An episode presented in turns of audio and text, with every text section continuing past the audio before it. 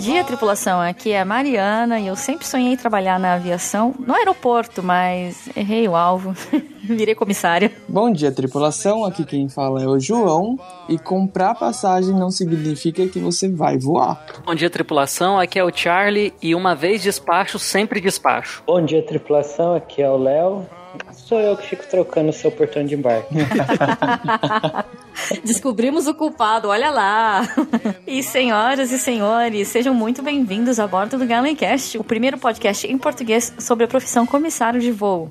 Tá, nós sabemos que é um podcast sobre comissários e a profissão, mas já chamamos profissionais de outras áreas da aviação aqui antes. Dessa vez temos um pessoal que faz muito, mas muito tempo que eu gostaria de chamar, que são os agentes de aeroporto. Sim, galera, aqueles atendentes que checam seus documentos, fazem seu check-in e aquele embarque no portão, mas Tá achando que é só isso? Não, não é não. Fiquem ligados para saber mais sobre o dia a dia desses profissionais que deveriam ser muito mais valorizados por todos que viajam de avião. E se você chegou agora no Galecast e não quer perder nenhum episódio, assine o podcast acessando galecast.com e abaixo de cada post estão os links do feed. Ou baixe seu agregador de podcasts favorito e procure por Galecast. Para entrar em contato pelo Twitter, Instagram, é só procurar por Galecast. Ou, para quem quiser entrar em contato por e-mail, é só escrever para contato@galecast.com. E agora, senhoras e senhores, apertem os cintos porque a sua viagem começa lá no check-in, bem antes de você pisar no avião.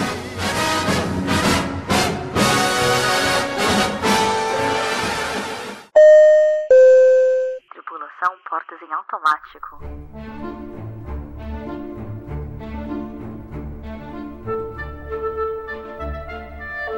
Bom, pessoal, em primeiro lugar gostaria de agradecer aqui a presença de vocês e para deixar o nosso ouvinte sabendo o que está acontecendo aqui. Para quem já ouve o Galecast, claro, sabe que eu, Mariana, sou apenas comissária. Hoje na mesa nós temos o João, que trabalha como agente de aeroporto, e o Charlie, que trabalhou como agente de aeroporto, depois trabalhou como comissário, depois trabalhou novamente como agente de aeroporto, e o Léo, que, enfim, dentre muitas coisas da vida que a gente estava conversando aqui em off antes de começar, trabalha também como agente de aeroporto, e o Léo, que tá por trás da página do aeroporto da depressão, e é ele que tem nos dado esses tweets, essas histórias maravilhosas lá no Twitter, e hoje estão aqui na mesa vocês três para dividir as histórias de aeroporto que eu tô aqui muito querendo saber, muito querendo aprender com vocês. Então, meninos, muito obrigado pela presença. É uma honra. Que isso, que prazer. Eu que agradeço o convite. Exatamente, muito animado. E para deixar claro aqui pro ouvinte, né, que hoje a gente vai falar assim de uma maneira resumida, na medida do possível, sobre, enfim, o trabalho no aeroporto, mas eu vou deixar na descrição do episódio um link para um podcast chamado Última Chamada, que saiu em 2019. Ele teve apenas 10 episódios, teve uma temporada só, não saiu mais, mas é seria interessante de vocês ouvirem também que esse podcast foi produzido pela Mel e contava o dia a dia de um agente de aeroporto no aeroporto de Guarulhos para uma empresa do Oriente Médio. É, lá tem bastante detalhes porque cada episódio ela estava focando mais ou menos em um assunto, então é bem interessante, vou deixar para vocês lá. Mas é bom, vamos começar do começo. Alguém que quer trabalhar no aeroporto ou viu que tem uma oportunidade de trabalhar no aeroporto e,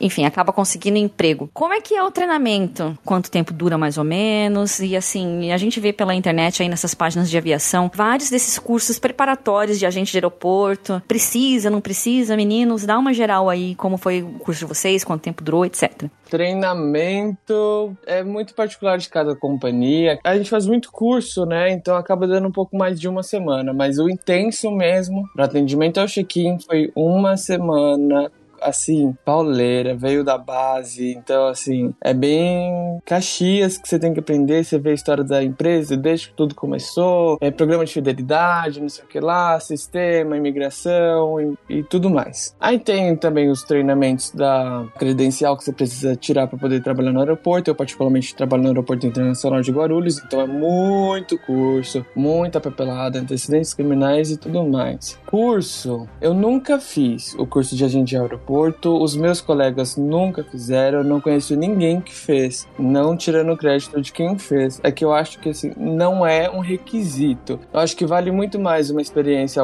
com o cliente e um curso de língua do que o próprio curso, até porque foi o que eu falei, cada empresa dá o seu treinamento. Então, se você quiser fazer um curso, gente, faz um curso de línguas. Vai procurar uma experiência com atendimento ao cliente, que isso vai valer muito mais. Boa. A minha primeira experiência em aeroporto foi numa companhia aérea nacional. Ninguém que trabalhou comigo fez esse curso das escolas de voo de agente de aeroporto. É, a gente teve um curso de 21 dias, curso que ensinava tudo, desde a história da companhia aérea, até como lidar com cargas perigosas, como lidar com clientes com necessidades especiais, é, clientes com alguma deficiência visual, então deficiência auditiva. Cognitiva também. Cognitiva também. A gente aprendeu sobre os aviões que a companhia aérea utilizava, quais eram os aeroportos para onde a gente voava. Ah, eu lembro até que no treinamento eles destacavam muito que, por exemplo, a gente voava para Juazeiro do Norte, no Ceará,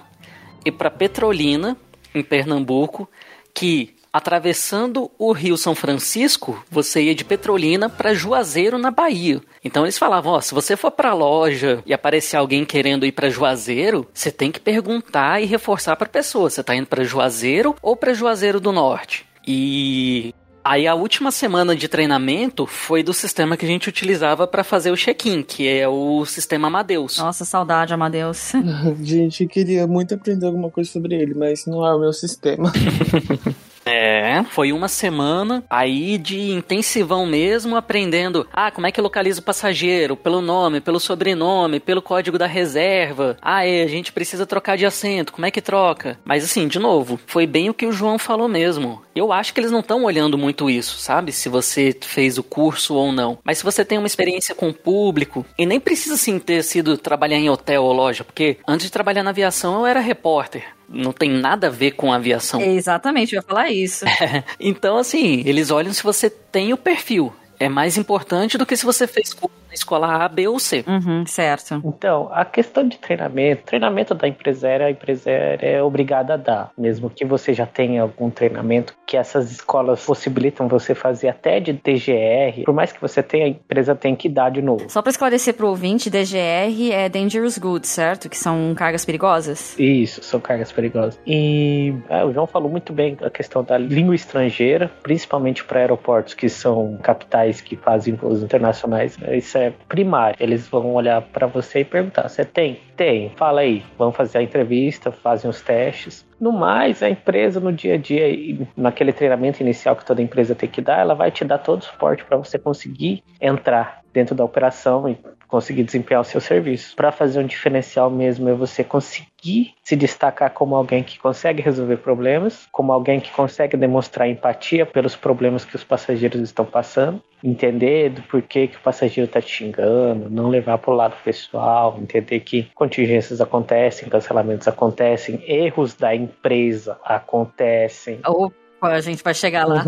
Às vezes as pessoas têm uma visão do funcionário do aeroporto como sendo aquele fanático que abraça a empresa e protege a empresa de todas as maneiras possíveis. Não é isso a gente, como funcionário, também entende que a empresa erra e nós somos treinados para lidar com os erros da empresa. Vocês já falaram também levemente aí sobre trabalhar em loja e eu ouvi vocês falando em off já também, antes da gravação, sobre outras funções, tipo editing, uh, ah, LL, pista. Se você quiser continuar também nessas funções, Léo. A designação das funções está um pouco mais fixa. Pela natureza do cargo de agente de aeroporto, ele em suma deveria fazer tudo, como era alguns anos atrás.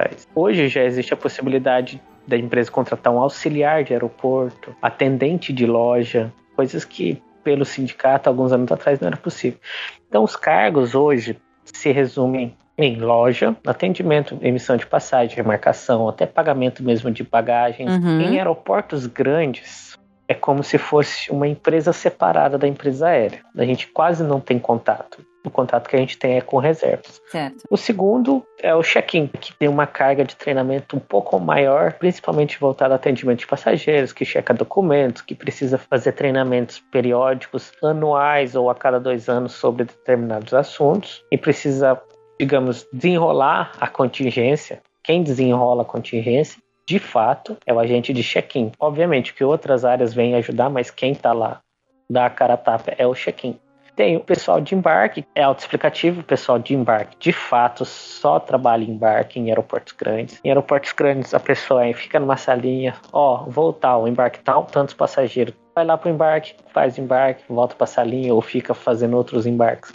Tem o agente de LL, que são o pessoal que resolve os problemas de bagagens, que recebe passageiros com bagagens extraviadas, com bagagens danificadas, com bagagens furtadas. Infelizmente, a gente sabe que existe de final de operação é o checkout ou editing, que é agora uma designação nova, que é a pessoa que pega todos os dados do voo, transforma todos os dados em documentos e são repassados tanto para a tripulação quanto para a base que vai receber a aeronave, faz inserção dos dados do voo no, no sistema tanto da empresa quanto no sistema da Infraero, ou que por seguinte passa para uma outra área da empresa que vai fazer essa inserção. Tem um pessoal de pista que faz o acompanhamento da, do carregamento, descarregamento, embarque, desembarque da aeronave. Nessa função, ela é um pouquinho mais minuciosa, porque o agente está numa área restrita de segurança e uma área de operação. Então ele tem que primar pela segurança do avião, pela integridade física do avião, ver se os meninos de rampa, que são quem carrega a, aeronave, estão fazendo o serviço dele direito.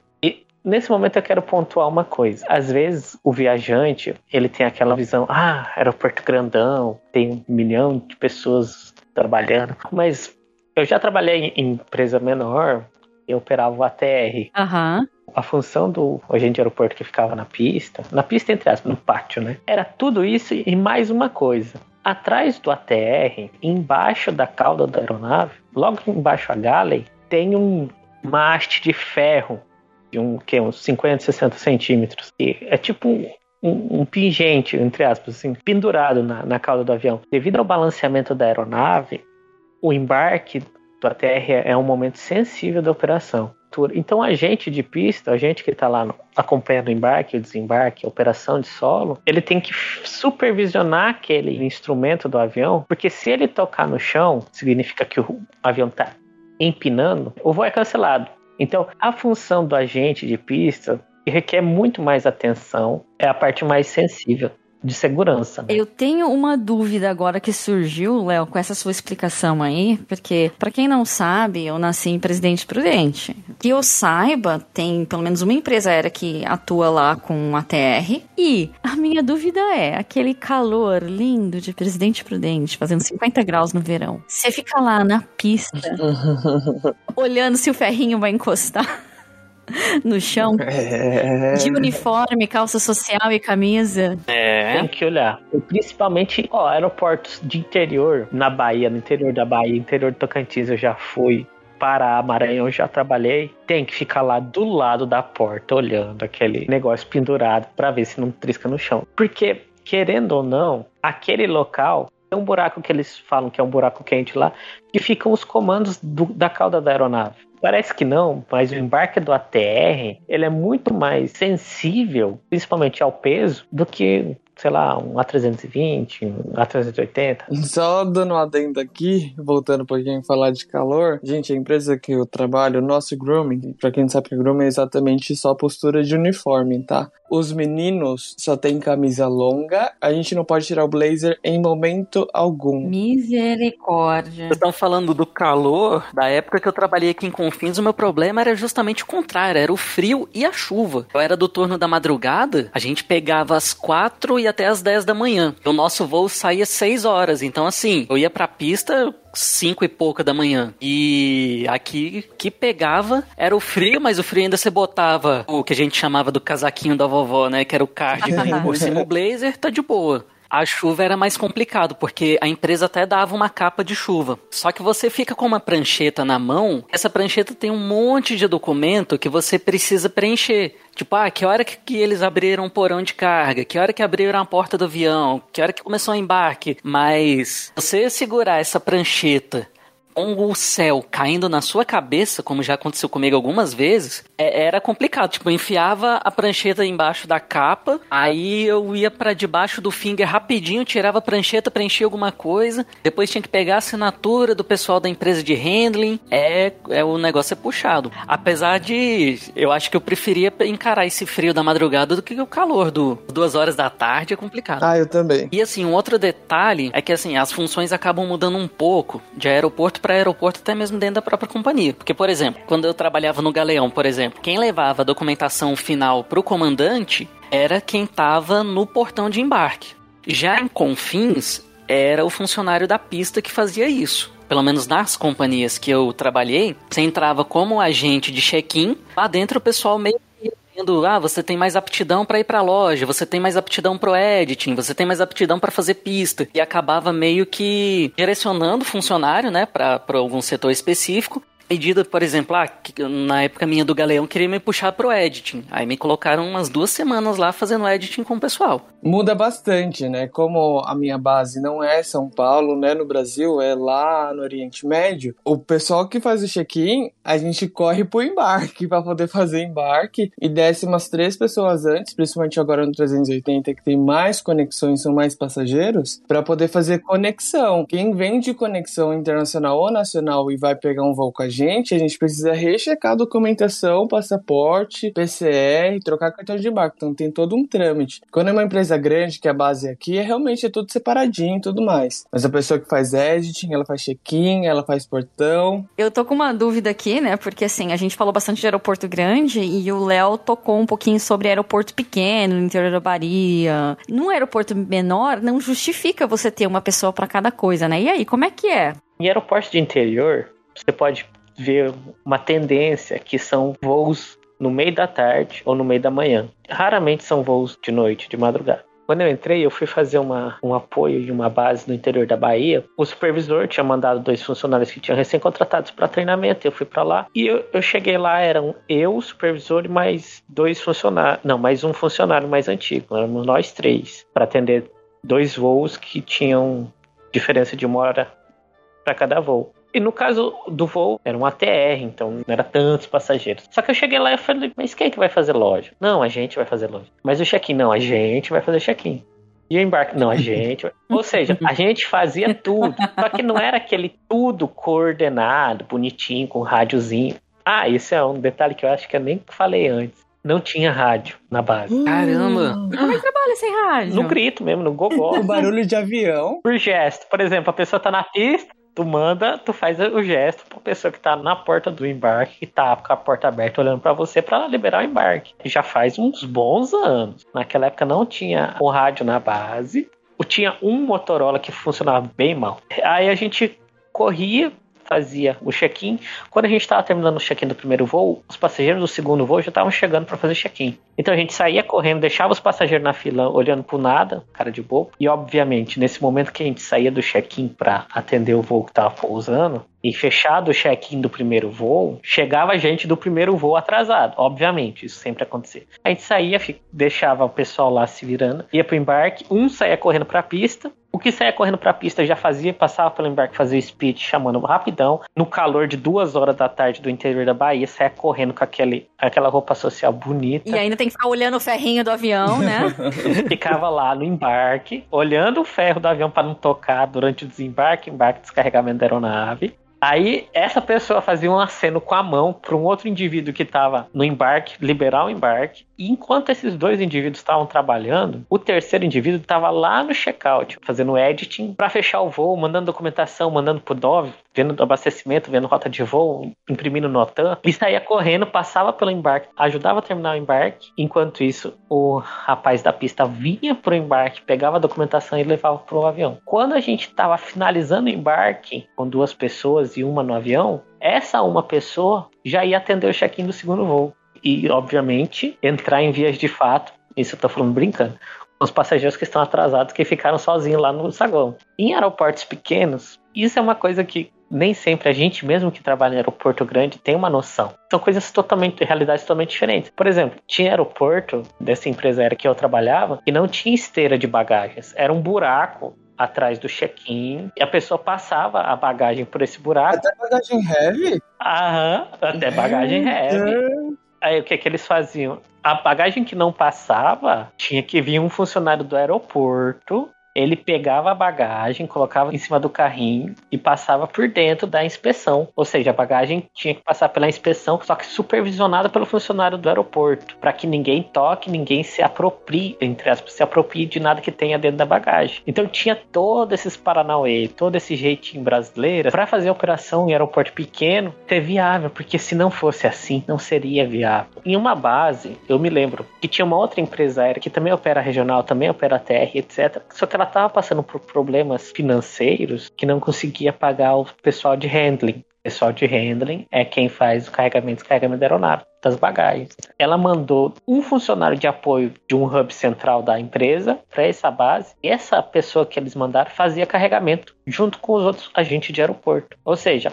além de tudo isso que eu falei nas funções do aeroporto, o agente de aeroporto daquela empresa, naquele momento de dificuldade da empresa, literalmente carregava bagagem e fechava o porão. Caramba, nas costas. Isso é ainda hoje. Meu Deus do é céu. a realidade de muitas bases que estão abrindo no interior. Um último comentário sobre os aeroportos pequenos, eu me lembro que tinha que um, um, um agente de aeroporto subiu para a cabine e virou comissário nessa última empresa que eu trabalhei, ser essa que eu tô hoje. Esse comissário, ele chegou nessa base lá do interior da Bahia, falou assim, cara, o que que tá acontecendo aqui? Aí eu falei, ó, oh, a gente recebeu um voo alternado, porque a capital tava fechada, aí a gente tá com três voos em solo, mais o que a gente tem que atender. Aí ele, não, beleza, o que, que você precisa aí? Não, eu falei, olha, se você puder ajudar lá no, no embarque, né? Ficar com o pessoal lá no embarque, porque tem que ter alguém no embarque para tirar as dúvidas, que hora que vai sair, vai sair, não vai sair, etc. Ele não, não fala assim, cara, eu, eu era agente de aeroporto.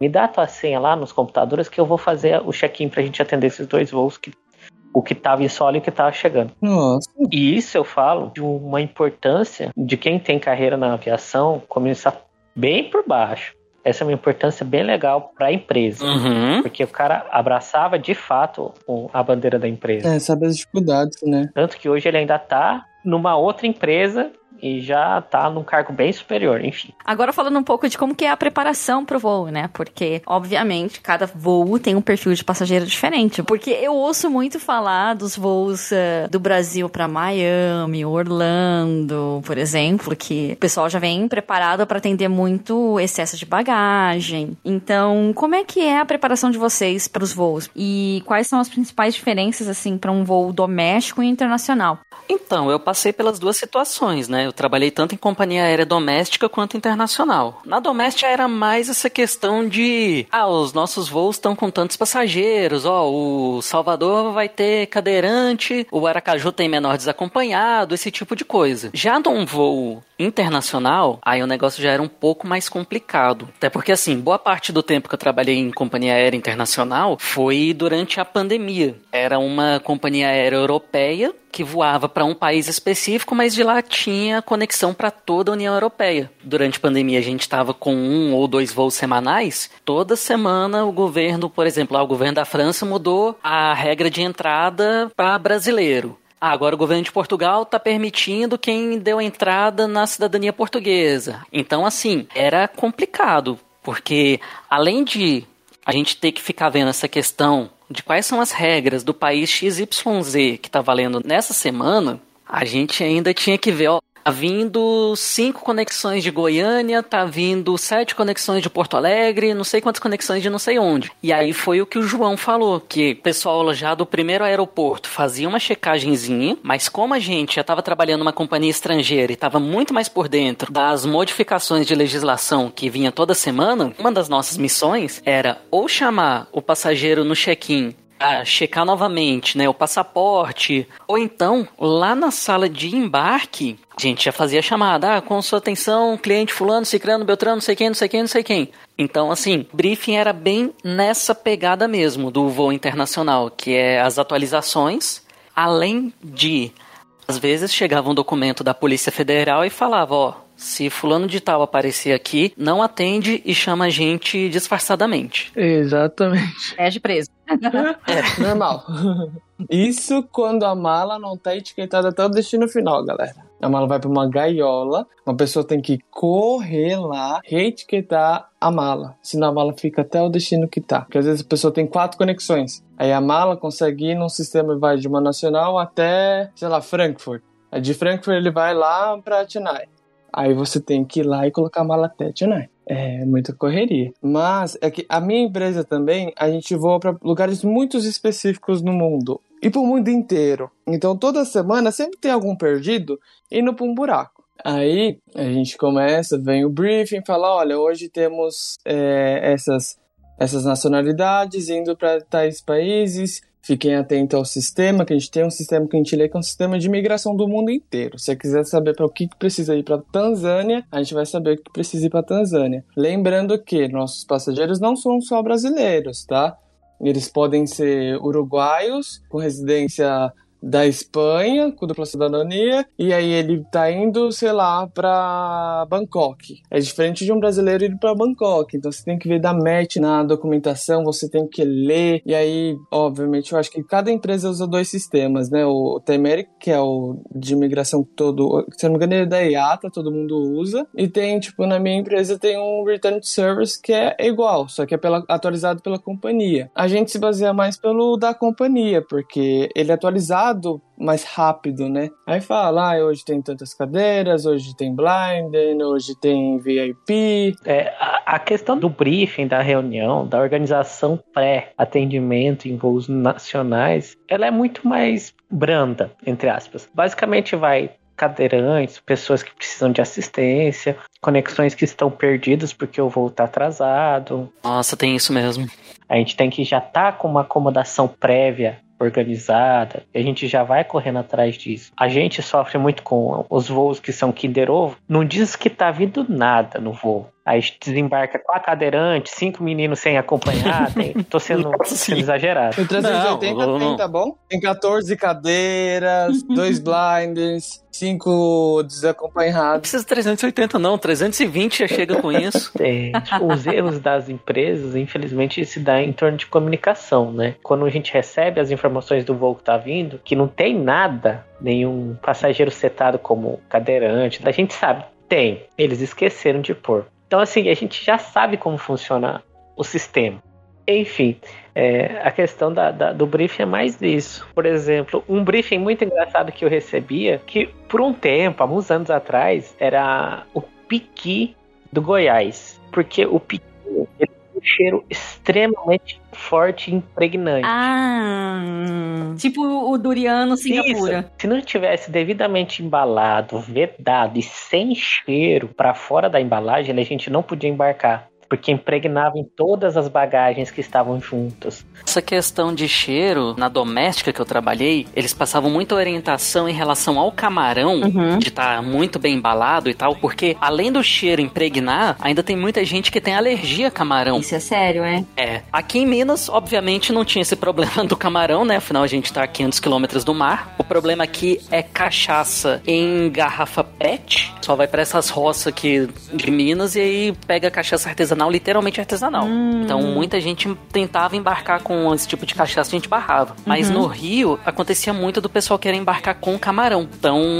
rolava muita essa orientação e chegava pro pessoal com caixa. A gente tem que abrir para vistoriar a caixa. Para despachar o camarão tinha que ser numa caixa de isopor que tivesse vedada, era toda uma orientação para poder despachar. E assim, por exemplo, não podia despachar com gelo, tinha que estar tá congelado dentro da caixa com a proteção térmica, porque corria o risco da caixa quebrar e aquele gelo já derretido, né, com o cheiro de peixe, de camarão, sei lá o que for, vazar e estragar um junto de malas ali.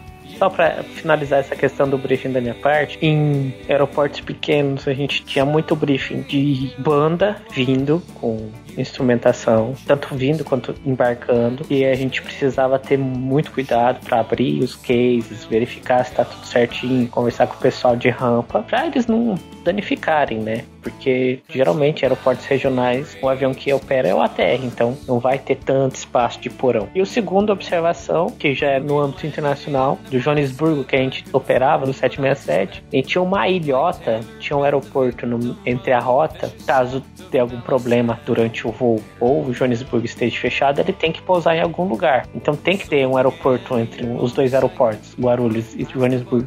E vira e mexe esse aeroporto fechava. E a gente fazia o briefing prévio, ó, tá fechado, vai cancelar Joanesburgo. E não tinha outra conversa. Não tinha, ah, vamos esperar duas horas, três horas. Não, fechou aquilo lá, acabou. Tava na metade do embarque. Avisa aí que fechou, a torre não vai autorizar ó, a decolagem, pode cancelar e desembarcar todo mundo. Nossa. Então cada rota tem uma, um briefing. É, e aproveitando esse, esse seu brief aí que você falou sobre banda tal, né? E tomar cuidado com os instrumentos, eu vou deixar um, o link na descrição do post para um clássico United Breaks Guitars, que quem é da aviação conhece. United,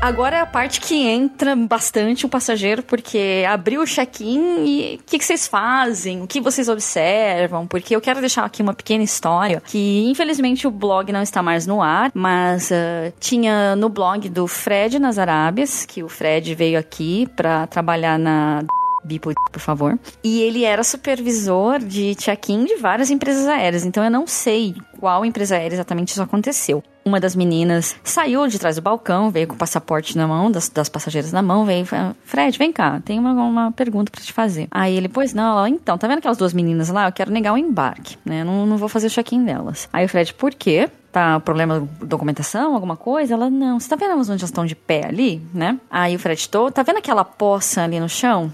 Aí o Fred, sim. Aquela poça é xixi. Elas estão tão embriagadas que elas, elas fizeram xixi de pé na roupa Ah. no check-in. Né? Então, obviamente, o embarque acabou sendo negado, né?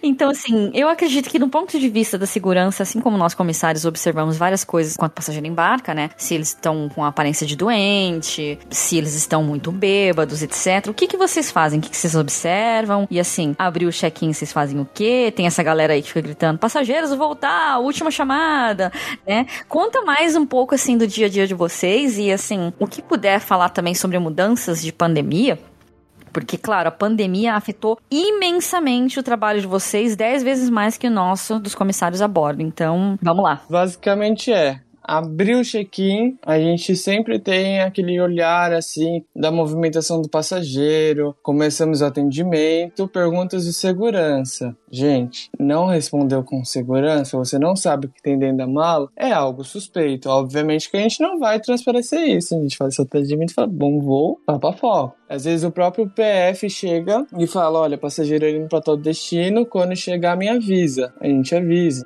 O agente de, de aeroporto ele tem uma responsabilidade muito grande com a segurança do voo, com o bem-estar de passageiros e com tudo, né? Para você oferecer algo bom.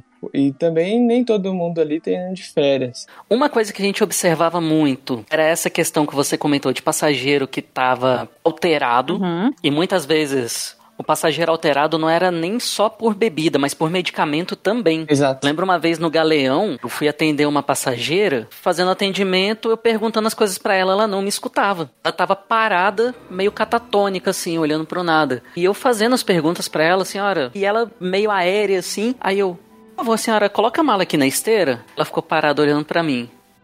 Senhora, tá tudo bem? Não, eu tomei calmante. O que, que a senhora tomou? É, nossa, como é que era o nome daqui- de um calmante forte que é famoso, que eu esqueci o nome agora? Rivotril, Xanax. Rivotril, Rivotril. Ah, eu tomei Nossa. tipo 30 gotas de Rivotril. Na hora eu peguei o rádio e falei, galera, traz uma cadeira de rodas aqui na posição tal, eu vou correr com a passageira ali pro posto médico. Que aí ela começou a bambear. Meu Deus. É, no, no Galeão eu brincava que eu era piloto de ambulância, que vira e mexe eu corria com algum passageiro pro posto médico. O pessoal até me conhecia lá. Eu já fui até pro hospital com o passageiro. Ah, Pro hospital não aconteceu comigo, não. Eu já fui até com tripulante. Nossa. Eu também já fui pro posto médico de Guarulhos com tripulante. Isso aí é história pra outra. Enfim, mas vamos lá. Uma outra coisa que a gente observa muito na fila do check-in é passageiro que tá tentando empurrar a mala para outro despachar. Ah, isso não pode. É, Às vezes acontece só para evitar que o passageiro pague excesso de bagagem, uhum. mas às vezes o cara tá carregando alguma coisa ilegal e quer jogar essa bomba na mão de outra pessoa. Falando em bomba, não cortando, já cortando, galera, pelo amor de Deus, uma observação, viu? Se você falar que você tem uma bomba na mala, você se complica, né? E Sim. em inglês, pelo amor de Deus, uma bomba, uma bomba de sucção tal, é pump, tá? não é bomba. Já vi passageiro parar na delegacia, tá? Por brincadeira de bomba. Uhum. E não faz esse tipo de brincadeira na Uhum. aviação, pelo amor de Deus, não tem graça. É, gente, não tem graça, Não. isso é crime, não... Ah, eu tava brincando, cara...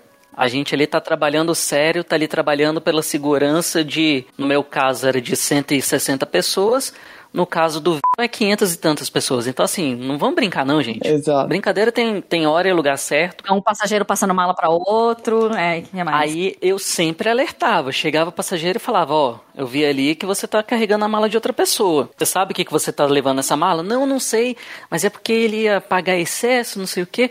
Falei, tudo bem, tudo bem sim, né? Porque já tava dando prejuízo pra minha empresa e era menos. Mas enfim, eu falava, ó, se eu despachar essa mala no seu nome, é sua responsabilidade. Se lá embaixo passar no raio-x essa mala tiver alguma coisa ilegal, você que vai responder judicialmente. Você vai despachar mesmo essa mala dessa pessoa que você não conhece? Aí a pessoa sempre dava uma recuada. Porque é um negócio sério assim, que muitas vezes a pessoa na inocência, querendo ajudar uma outra pessoa, acaba se ferrando e se ferrando muito.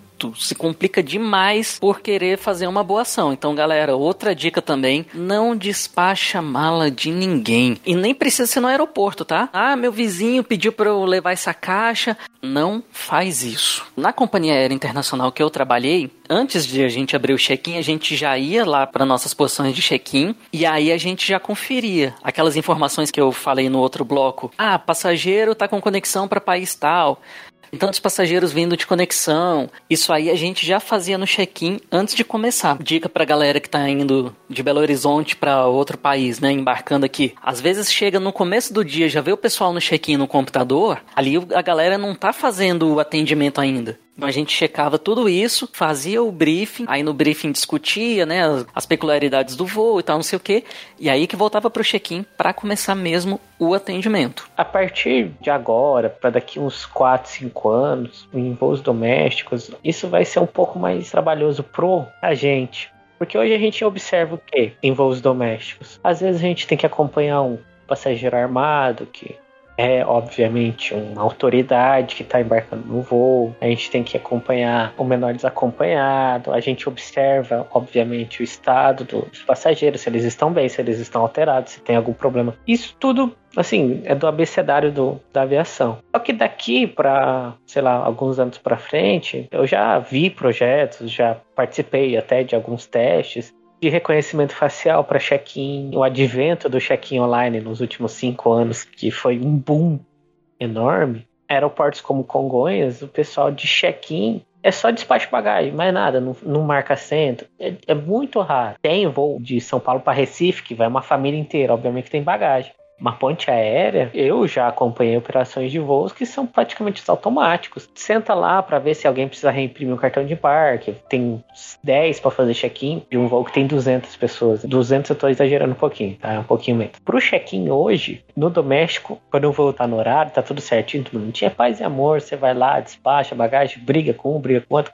Mas nada de muito trabalhoso. E é diferentemente de como era anos atrás e como é o, o internacional, né? Fizemos o check-in. Aí, como eu falei no caso da minha empresa, a gente vai liberando aos poucos o pessoal conforme for passando no check-in para ir pro portão. Portão é a mesma coisa. Às vezes o passageiro se irrita com a gente porque a gente precisa ver as documentações mais do que uma vez. Mas tudo tenha na mente. Na aviação, duas vezes checado não é muito, é pouco.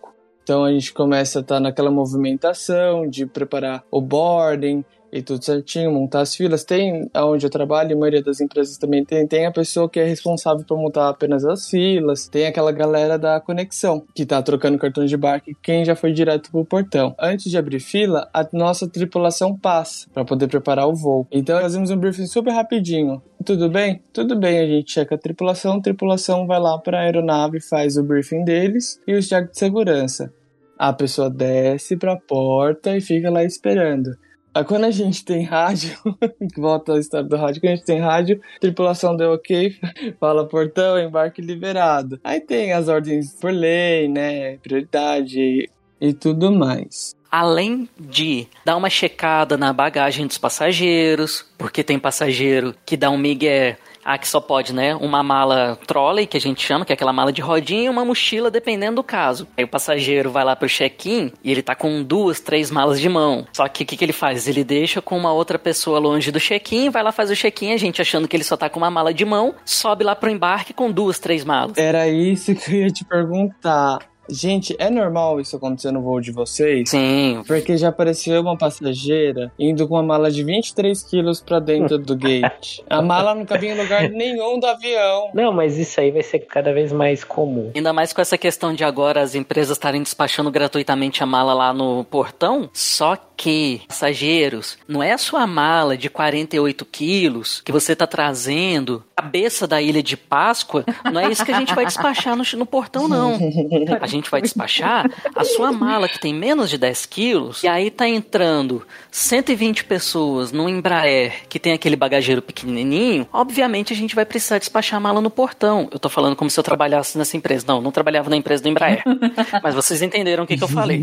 Então a gente precisa despachar. E essas malas que estão dentro das regras da bagagem de mão, elas podem ser despachadas gratuitamente no portão do avião. Agora, durante a pandemia, a administradora aqui do aeroporto de Confins estava cobrando muito da gente fazer a fiscalização do passageiro usando máscara. Se o passageiro tirasse a máscara, a gente não podia atender. Certo? Em Guarulhos saiu uma nota que é responsabilidade de todos os funcionários. Se vê um passageiro sem máscara, independente de ser ou não passageiro, a gente tem que advertir. Sim, isso aí rolava aqui. O voo lotado, a fila do check-in lotada. E você chega e você fala, passageiro, por gentileza, uso da máscara corretamente. Aí ele vai e coloca em cima da boca. Aí você fala, corretamente, senhor, tampando boca e nariz. É Uhum. muito difícil. Diversos passageiros chegam em mim e falam assim, ah, dentro da aeronave tem que usar máscara? Aí eu falo, se senhor quiser embarcar no voo, sim. Tem sim, senhor. É muito complicado, gente. É doído. E agora a minha dúvida que eu tenho é assim, como é que é a relação de vocês, né, de solo, com a tripulação? Porque assim, eu tô lá na porta, a gente assim, tá embarcando, você tá vendo, né, que tá rareando os passageiros, não tá vindo mais tanto. Eu tô sempre lá. E aí, quantos faltam? Quantos faltam? Quantos faltam?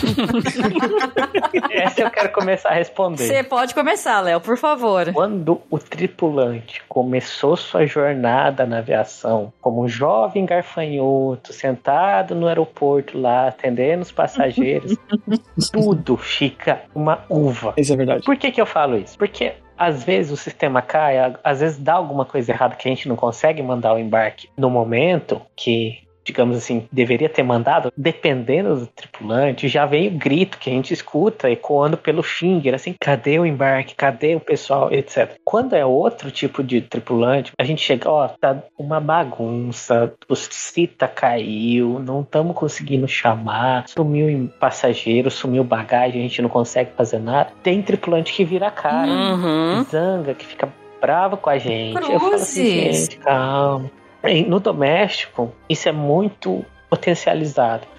Quero entrar um parênteses que não tô falando mal de ninguém. Só tô explicando que as relações solo e aeronave, elas divergem muito. Porque eu já cheguei a atender, sei lá, num turno 19 voos domésticos precisa dobrar, se atende todos os voos programados para o aeroporto que estão lá. Então a amostragem é um pouco maior. Existem pessoas e pessoas, existem tripulantes e tripulantes. Eu me lembro de um caso, estava dando apoio.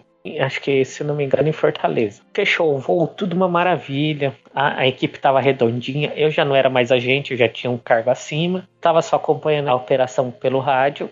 Quando eu chego, uma senhora já chorando, não sei o que, não sei o que, pedindo para embarcar no voo que estava sendo fechada a porta, porque a mãe dela faleceu no destino, né? Não, onde o voo chegava, e ela tinha que pegar o voo para acompanhar, né? Aí eu falei primeiro, senhora se acalma um pouco.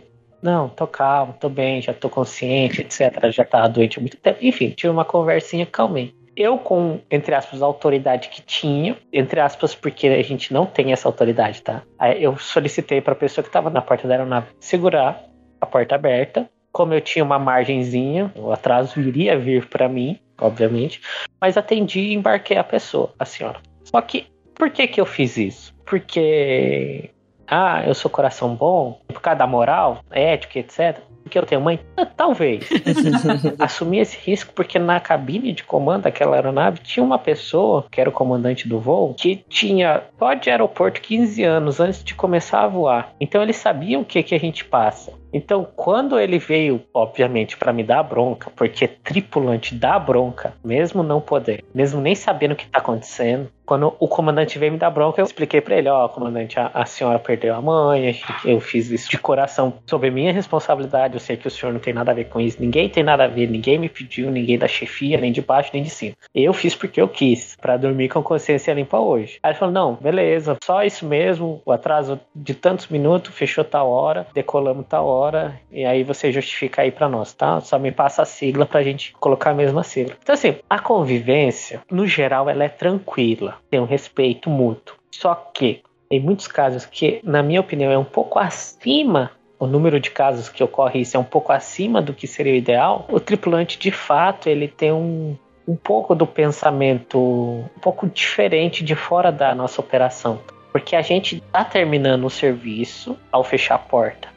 Ao fechar a porta, vocês estão no início do serviço de tripulantes. Já, obviamente, teve uma partezinha que é o embarque, né? Mas vocês estão começando a jornada até o destino. Então, existe uma diferença de visões. E aí eu quero observar. Raramente a gente tem problema com o comandante, com o piloto, raramente. Com o piloto, então, é o cara que menos fala. Tadinho. Pode estar tá tudo acabando, tá tudo dando uma M, ele tá lá sentadinho no lugarzinho dele, só esperando pra operar o flap dele e recolher o trem de pouso. Não tá falando mais nada, tá ali, tipo, A gente dificilmente tem problema com o comandante. A gente tem mais problema com a chefe de cabine. E a segunda observação é o comandante com a manutenção. Essa aí eu já vi presenciei com meus olhos num voo que eu estava trabalhando, de comandante descer da aeronave e de vias de fato com a manutenção, com o mecânico do voo. E eu tô falando isso de uma briga que teve em aeroporto grande. Se eu não me engano, saiu em um ou dois jornais aí, esses blogs de aviação.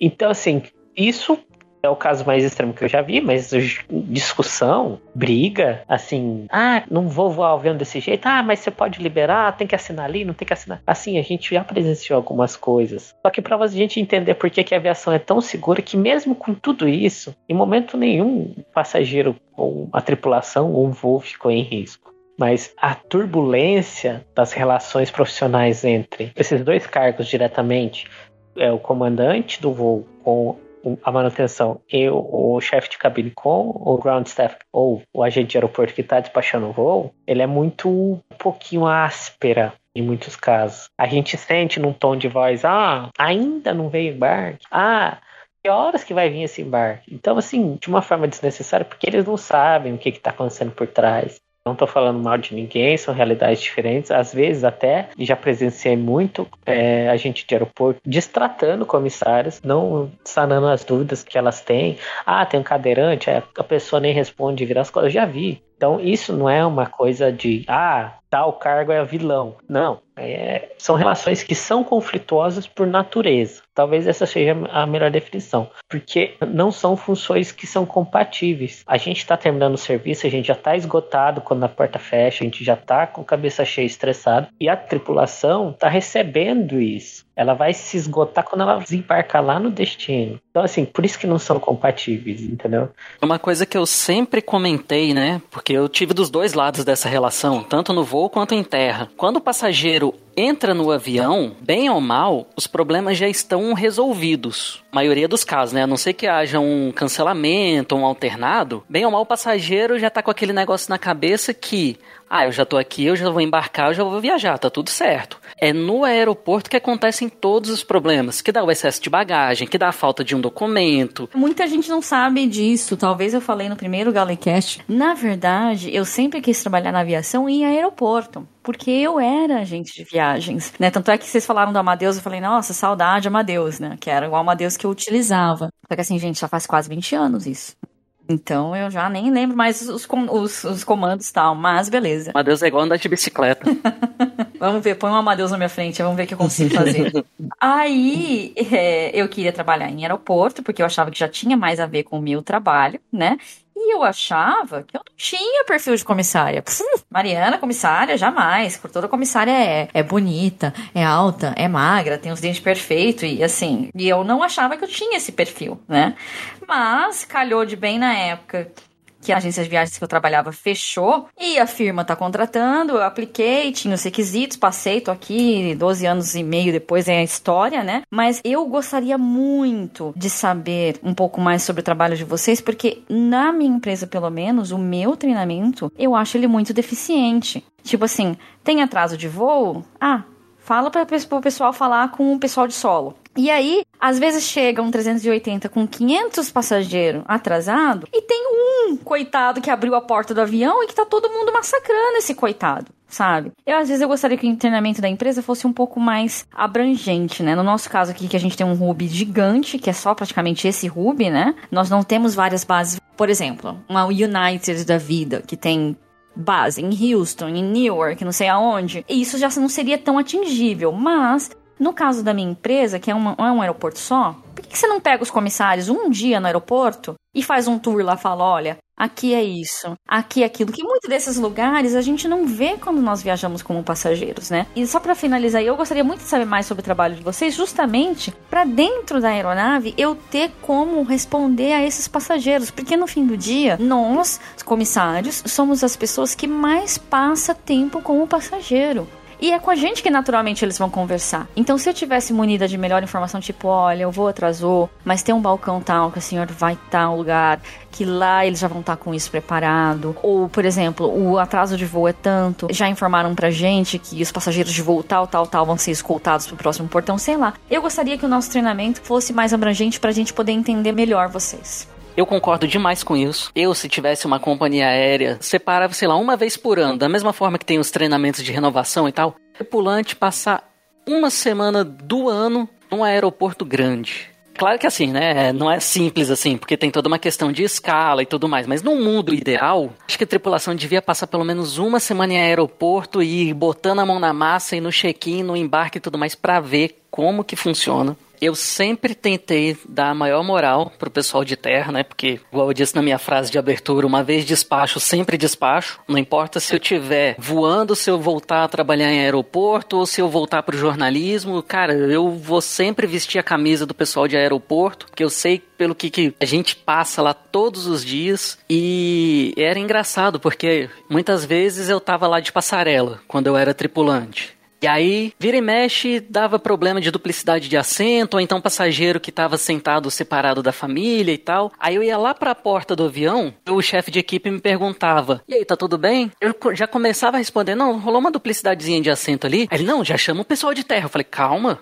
já resolvi. Eu troquei, já pedi pro passageiro trocar lá e tal, não sei o que. Então rola muito esse negócio de ah, a porta do avião tá aberta, o pessoal de terra tem que resolver. Não, o cara de terra já tá lá em cima, cuidando das bagagens que passaram pelo check-in, as bagagens grandes, correndo atrás de documento, checando se a passageira tá grávida, se não tá, se tá com formulário, se não tá. E ainda vai parar o trabalho do cara que tá lá em cima, sozinho, se lascando, para descer para trocar um passageiro? Não, Ainda mais se o voo tem vaga, se tem assento vago no avião, põe o cara em outro lugar, gente. Olha, a minha relação com a tripulação, eu não tenho que reclamar. São poucos casos, assim, que são coisas chatas que acontecem. Eu acho que a gente sabe o desafio do voo, da aeronave e tudo mais, então a gente tenta se ajudar o, o quanto antes. Óbvio, não tô falando que é perfeito. Quando eu fico na porta, é muito aquela vibe de querer se ajudar. Temos que tirar esse voo o quanto antes. É, acabo entrando dentro da aeronave, né, para poder resolver problemas a bordo, porque a maioria dos nossos passageiros não falam inglês, apenas português. Tem poucos é, brasileiros na tripulação quando tem.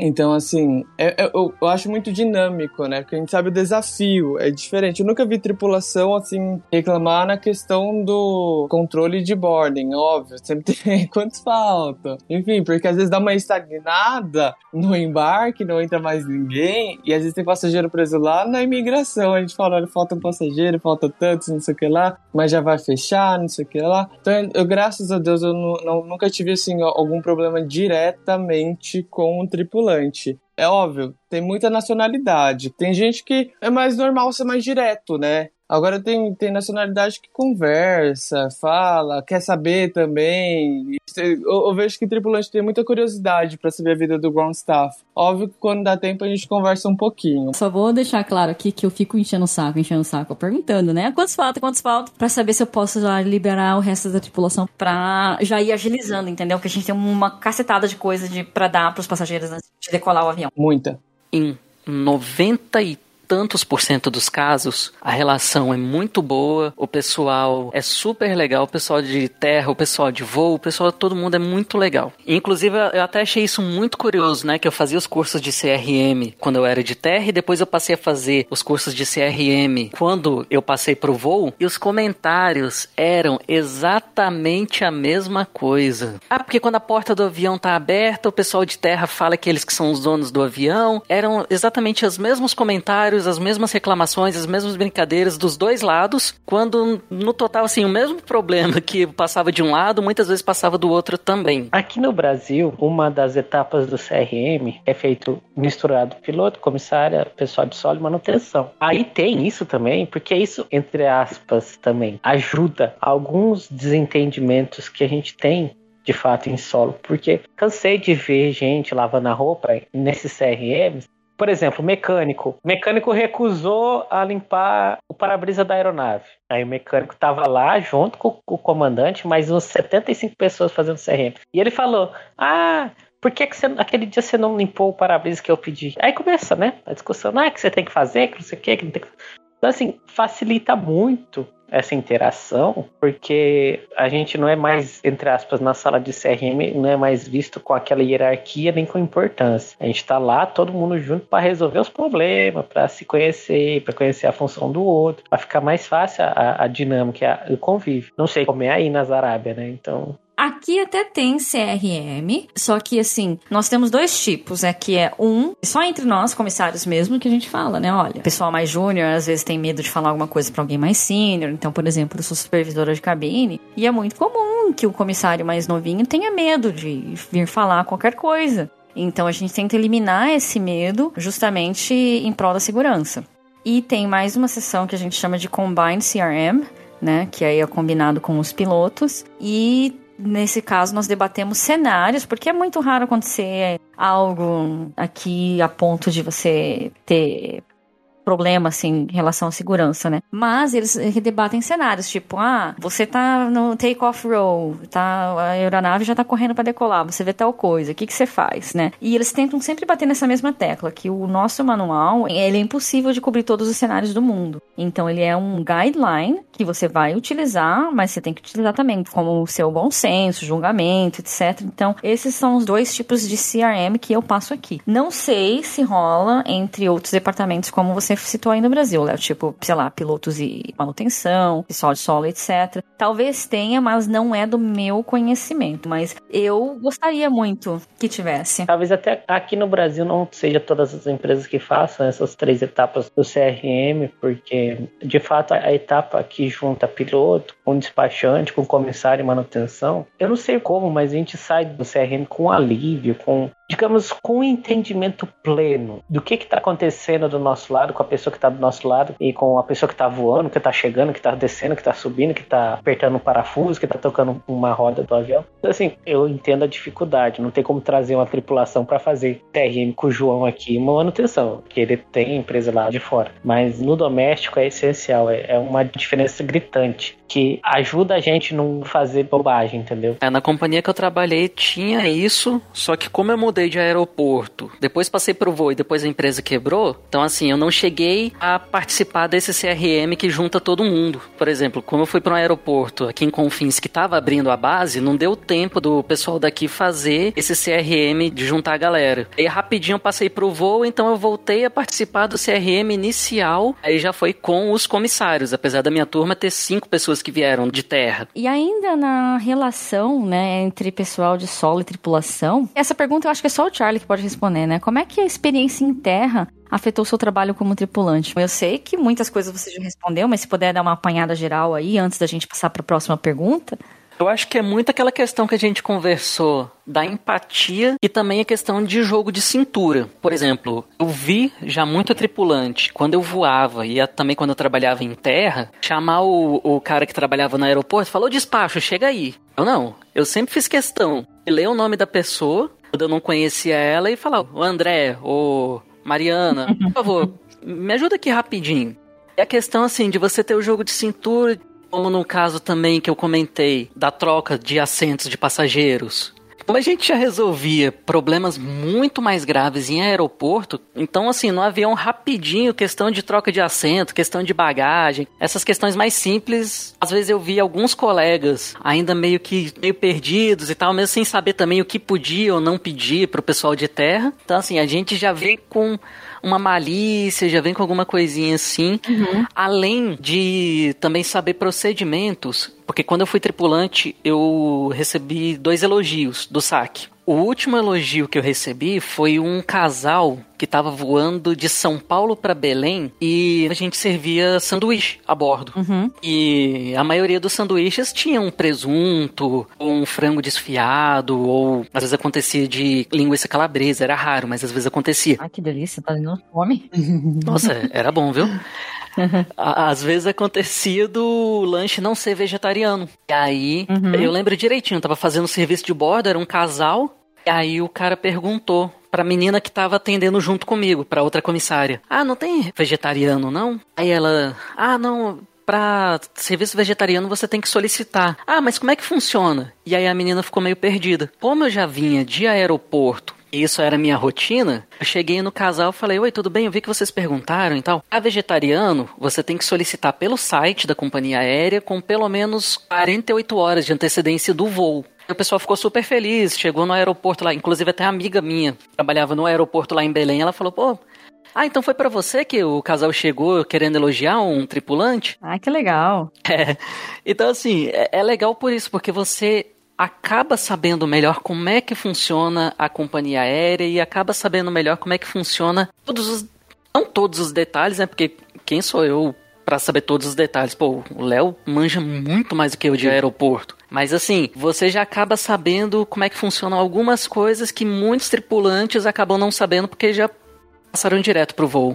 Mas é, agora pra quebrar um pouco essa seriedade desse bloco aqui e finalizar esse bloco, o que eu vejo muito pessoal reclamando, reclamando não, é comentando, vai, em redes sociais, tal, que assim, tipo, vocês têm uns breaks super curtos no aeroporto, tem que andar do check-in até a casa do Carvalho pra, sei lá, comer ou fazer alguma coisa. Aí vem um passageiro, moço, onde fica o portão tal?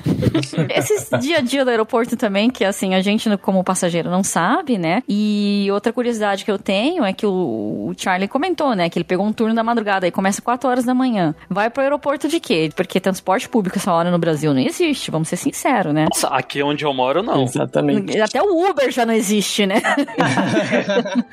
Em aeroportos grandes, é difícil o acesso. Se você não tem uma motoca, você vai de carro, é, é um terror de estacionamento.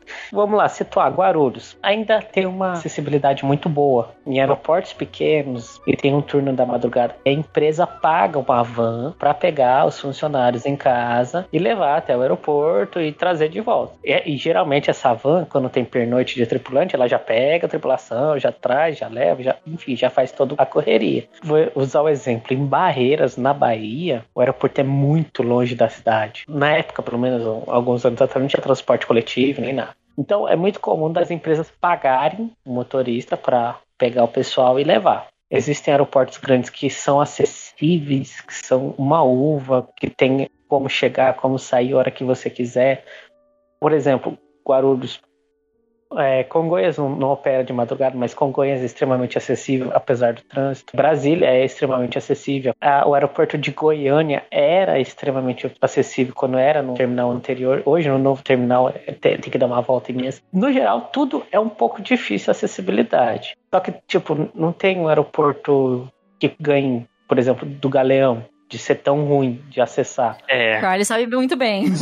A questão de ir pro aeroporto é uma dificuldade que a pessoa tem que colocar na conta ao entrar no aeroporto. Sim. Vai ser difícil chegar no horário. Você vai ter que se preparar muito bem antes. Uhum. Fazer só dois comentários rapidinho, né? Que eu trabalhei em Confins e no Galeão, que não são exatamente aeroportos conhecidos por ter uma boa acessibilidade. No Galeão, um dos problemas que eu enfrentava é que eu era do turno da noite. Só tinha ônibus para casa até 11 horas da noite, que era o horário que terminava o meu turno. Então eu conversei com o pessoal da gerência, da supervisão, e eles liberaram, ó, quem precisa pegar o ônibus tal, ao invés de fazer o turno das 5 da tarde às 11 da noite, fazer das 4 às 10. E aí quando rolava contingência, que a gente ia embora mais tarde, eles pagavam um táxi. Aqui em Confins, foi bem isso que o Léo falou. A companhia pagava uma van e aí tinha um horário certo. Por exemplo, eu pegava às quatro da manhã, 3h35, a van tava aqui na porta de casa. E eles falavam, ó, a gente tem três minutos de tolerância, porque se for ficar esperando todo mundo atrasar, a van tá vindo de lá do centro de Belo Horizonte, praticamente, pegando boa parte da equipe. Se fosse esperar todo mundo, Não tem condições. É, tanto que teve uma vez que o meu despertador não tocou. Eu não configurei o celular pra tocar o despertador.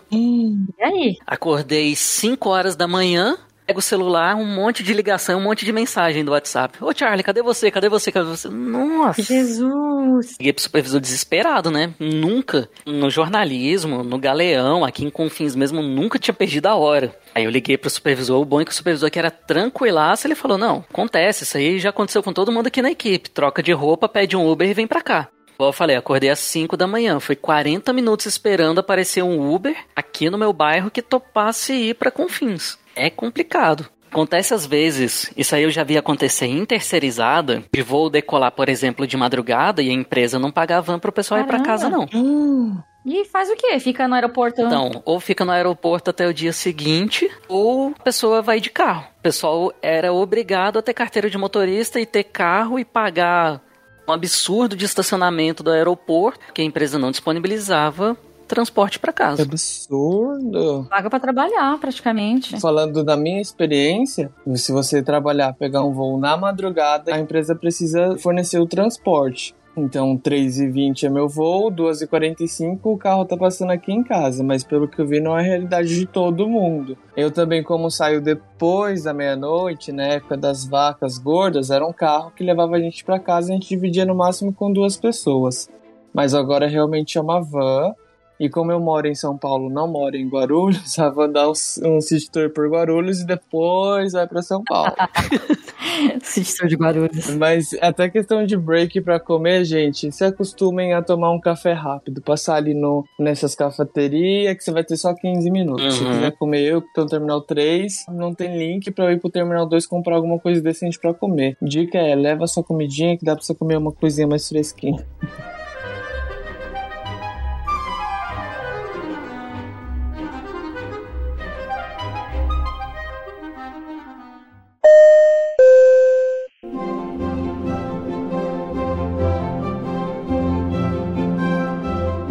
Agora é o bloco que tava todo mundo esperando, né? Porque teve muito destaque na internet dois casos no Brasil, inclusive o primeiro caso até em sites estrangeiros acabou saindo.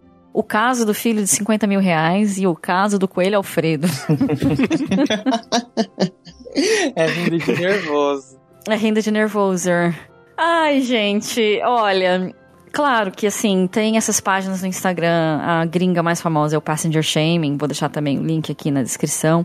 A página brasileira com destaque é o Passageiro Sem Noção, né? Que também tem colocado esses posts. E, enfim, pipoca na internet, no Twitter e tal. Eu acho que muita gente chegou à página do Aeroporto da Depressão no Twitter por causa do Coelho Alfredo. O Léo sabe responder muito bem. Mas olha, quem tá ouvindo, gente, vamos ser sinceros. Nós todos aqui trabalhamos na aviação. É muito difícil a gente não puxar a sardinha pro lado da aviação. Porém, claro, tem o lado do passageiro que a gente tem que saber ouvir, entender, etc.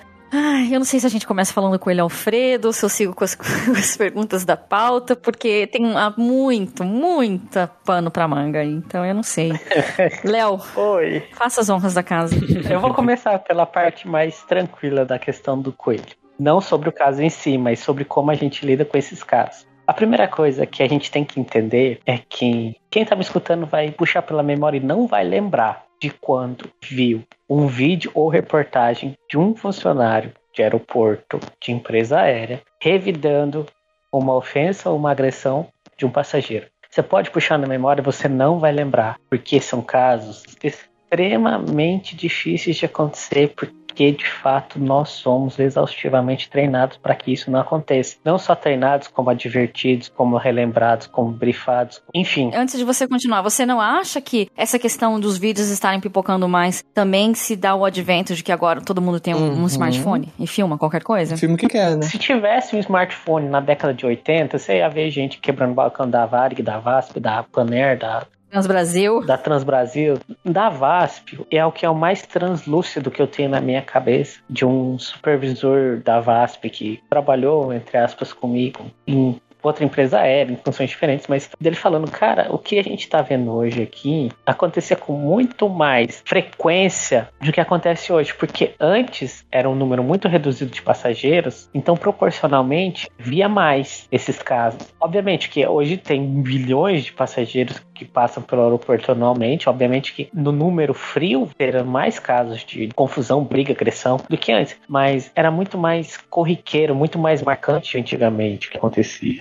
Mas hoje, depois da pandemia, que esses dois casos aconteceram depois da pandemia, a gente está repercutindo mais também. A gente pode sentir, como a gente não tem o número exato, ah, são 75 agressões por não tem como saber, mas a gente sente porque nós estamos repercutindo mais por causa da a gente ficou dentro de casa, então todo o acesso que a gente tinha ao mundo exterior era por rede social, então tem uma um apego maior para compartilhar e disseminar essas coisas. Inclusive o casal do, do filho de 50 mil reais foi na- no programa da Fátima Bernardes, Foi. não foi? Eu não sei, eu não moro no Brasil. É, Sim, foi exatamente porque tem essa aderência com o público hoje. Teve um caso famoso de alguns anos atrás, o pessoal quebrou o check-in de uma determinada companhia aérea em São Paulo por causa de uma criança. A empresa de fato cometeu um erro, que não justifica, obviamente, mas tinha um erro lá, só que não tinha tanto apelo. A gente não estava compartilhando tanto esse tipo de coisa. Tanto que, naquele caso, acho que até era uma criança que sofria de leucemia, que precisava viajar para fazer transplante, que perderam o voo. Enfim, um caso muito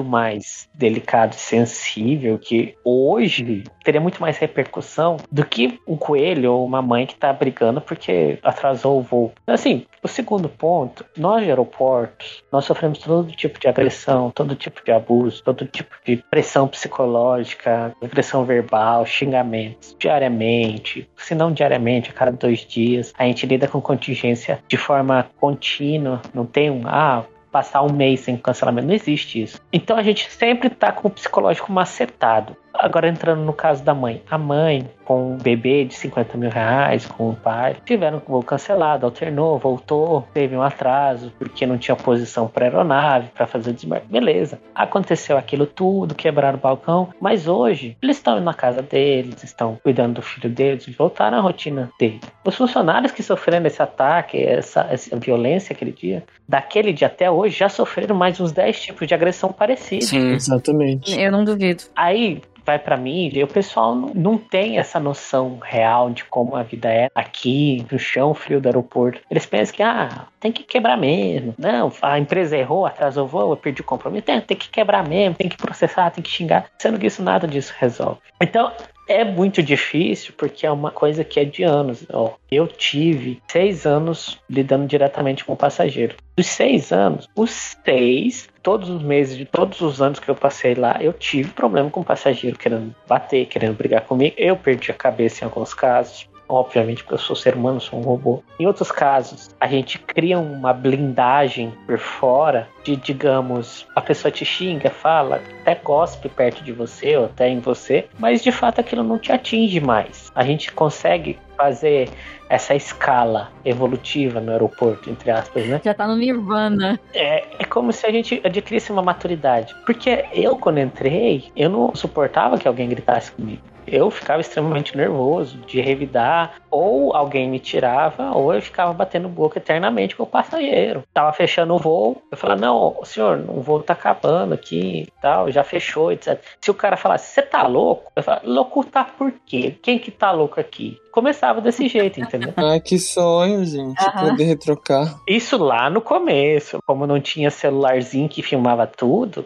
então a gente de fato batia um pouco mais de frente, era um pouco mais duro da gente aceitar. E aí a gente entra no porquê hoje tá parecendo que tem mais casos, porque nós não podemos mais reagir, mesmo que de uma forma branda, porque a empresa não aceita que um funcionário vá para a rede social com uma postura diferente de que seja uma forma passiva. Agora entrando nos casos, um pouco mais a fundo. Uhum. Puxa o tricô. O caso da mãe com o filho, eu entendo. Não é legal passar horas dentro de uma aeronave, porque em solo, às vezes a aeronave não consegue um ar-condicionado, a aeronave esquenta e fica calor, e fica insuportável. Isso a gente sabe. É, fora que você tá sentado num lugar apertado, você não pode nem caminhar, enfim. Não pode fazer nada, tem que ficar quieto. Então, o que, que aconteceu? A aeronave de fato decolou no horário, próximo do horário que ela tinha que decolar. O aeroporto de destino estava fechado, voltou. Como toda aeronave que não deveria estar em um aeroporto está, ela não tem espaço. Ainda mais no aeroporto de Guarulhos, que é movimentado. Então, dificilmente você vai encontrar um lugar para encaixar o avião para desembarcar o pessoal sem atrapalhar outros voos. E aí vira um, o efeito bola de neve atrasa um voo, atrasa 20 no final do dia. Então, de fato, os passageiros passaram tempo dentro da aeronave. De fato, não havia hotel, porque durante o dia já haviam outras tantas contingências, outros tantos cancelamentos, tanto dessa empresa como de outras, inclusive de uma internacional. Então, por ter tanta contingência durante o dia, isso já foi à noite, o problema lá, né? Com a, a criança e a mãe, já estava com problema de fornecedor de alimentação. Então, são problemas que acontecem. Por exemplo, tem empresária que tem 300 voos diários, um voo com um passageiro que deu aquele problema que deu errado. No outro mês, no ano todo, nunca mais nem teve problema desse tipo. Então, o que, que aconteceu? A mãe, obviamente, a criança provavelmente deve ter alguns cuidados especiais pela forma que ela foi concebida e que veio ao mundo. A mãe simplesmente não aceitava que a empresa aérea mandasse ela para um hotel que ficasse muito longe do aeroporto.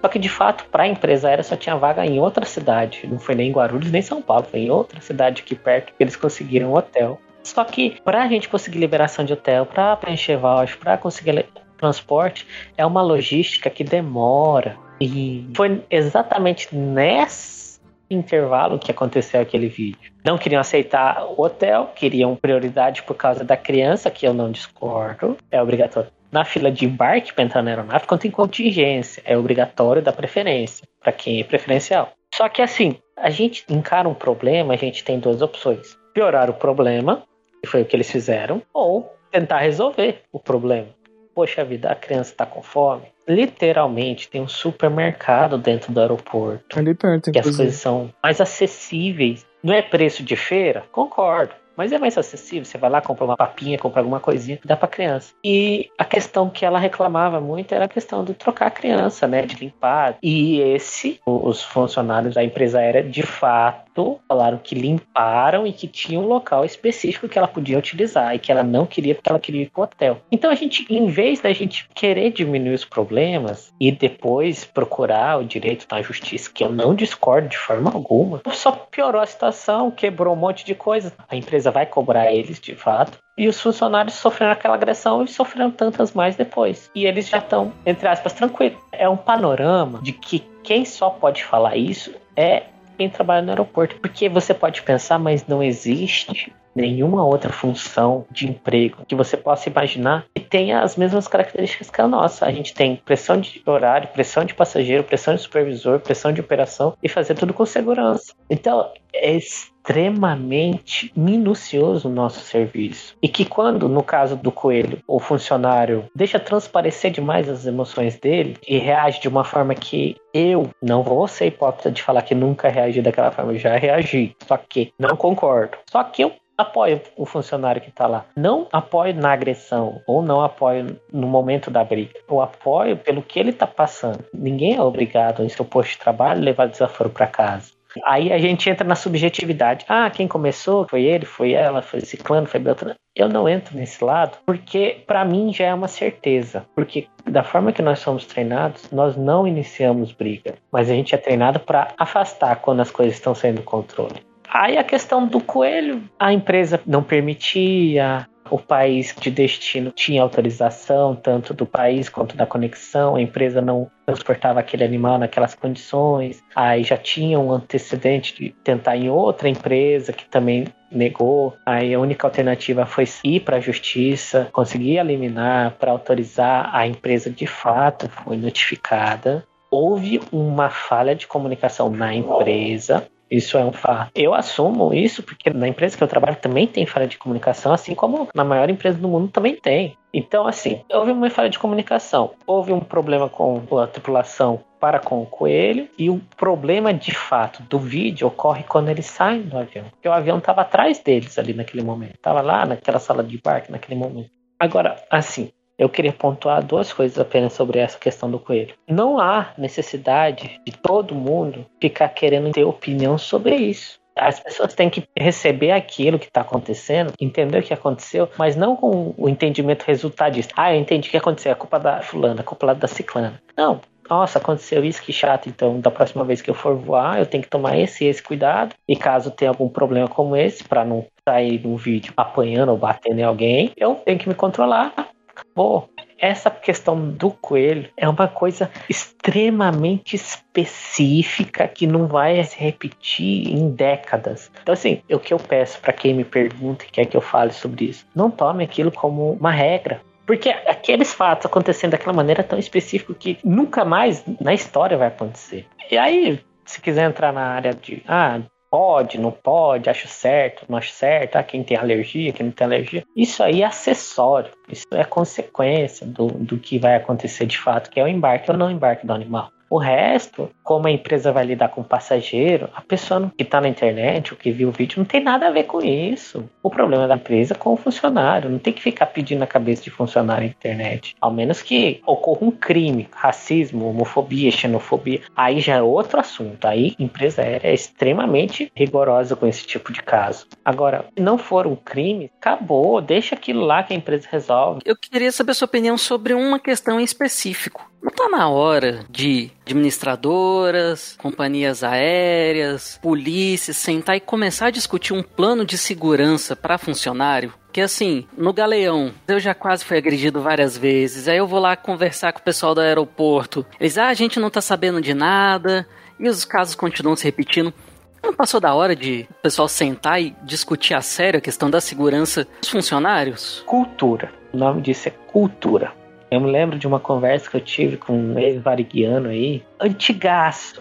Ele falava assim, como antigamente a gente só atendia classe extremamente alta, a gente ignorava todo tipo de barbaridade, porque quem estava voando tinha poder. Se não tinha poder, dava carteirada. Se não tinha carteirada, ligava para alguém que desse. Isso da nossa falta de segurança é cultural, de que quem está servindo tem que se submeter a quem é servido não só na aviação, em várias outras áreas. Hoje é muito, muito, muito, muito melhor do que há décadas atrás. Hoje é mais tranquilo nessa questão de carteirada, porque nem todo mundo faz isso. E quem faz, a autoridade policial não corrobora. Muito pelo contrário, até repele a tentativa de carteirada.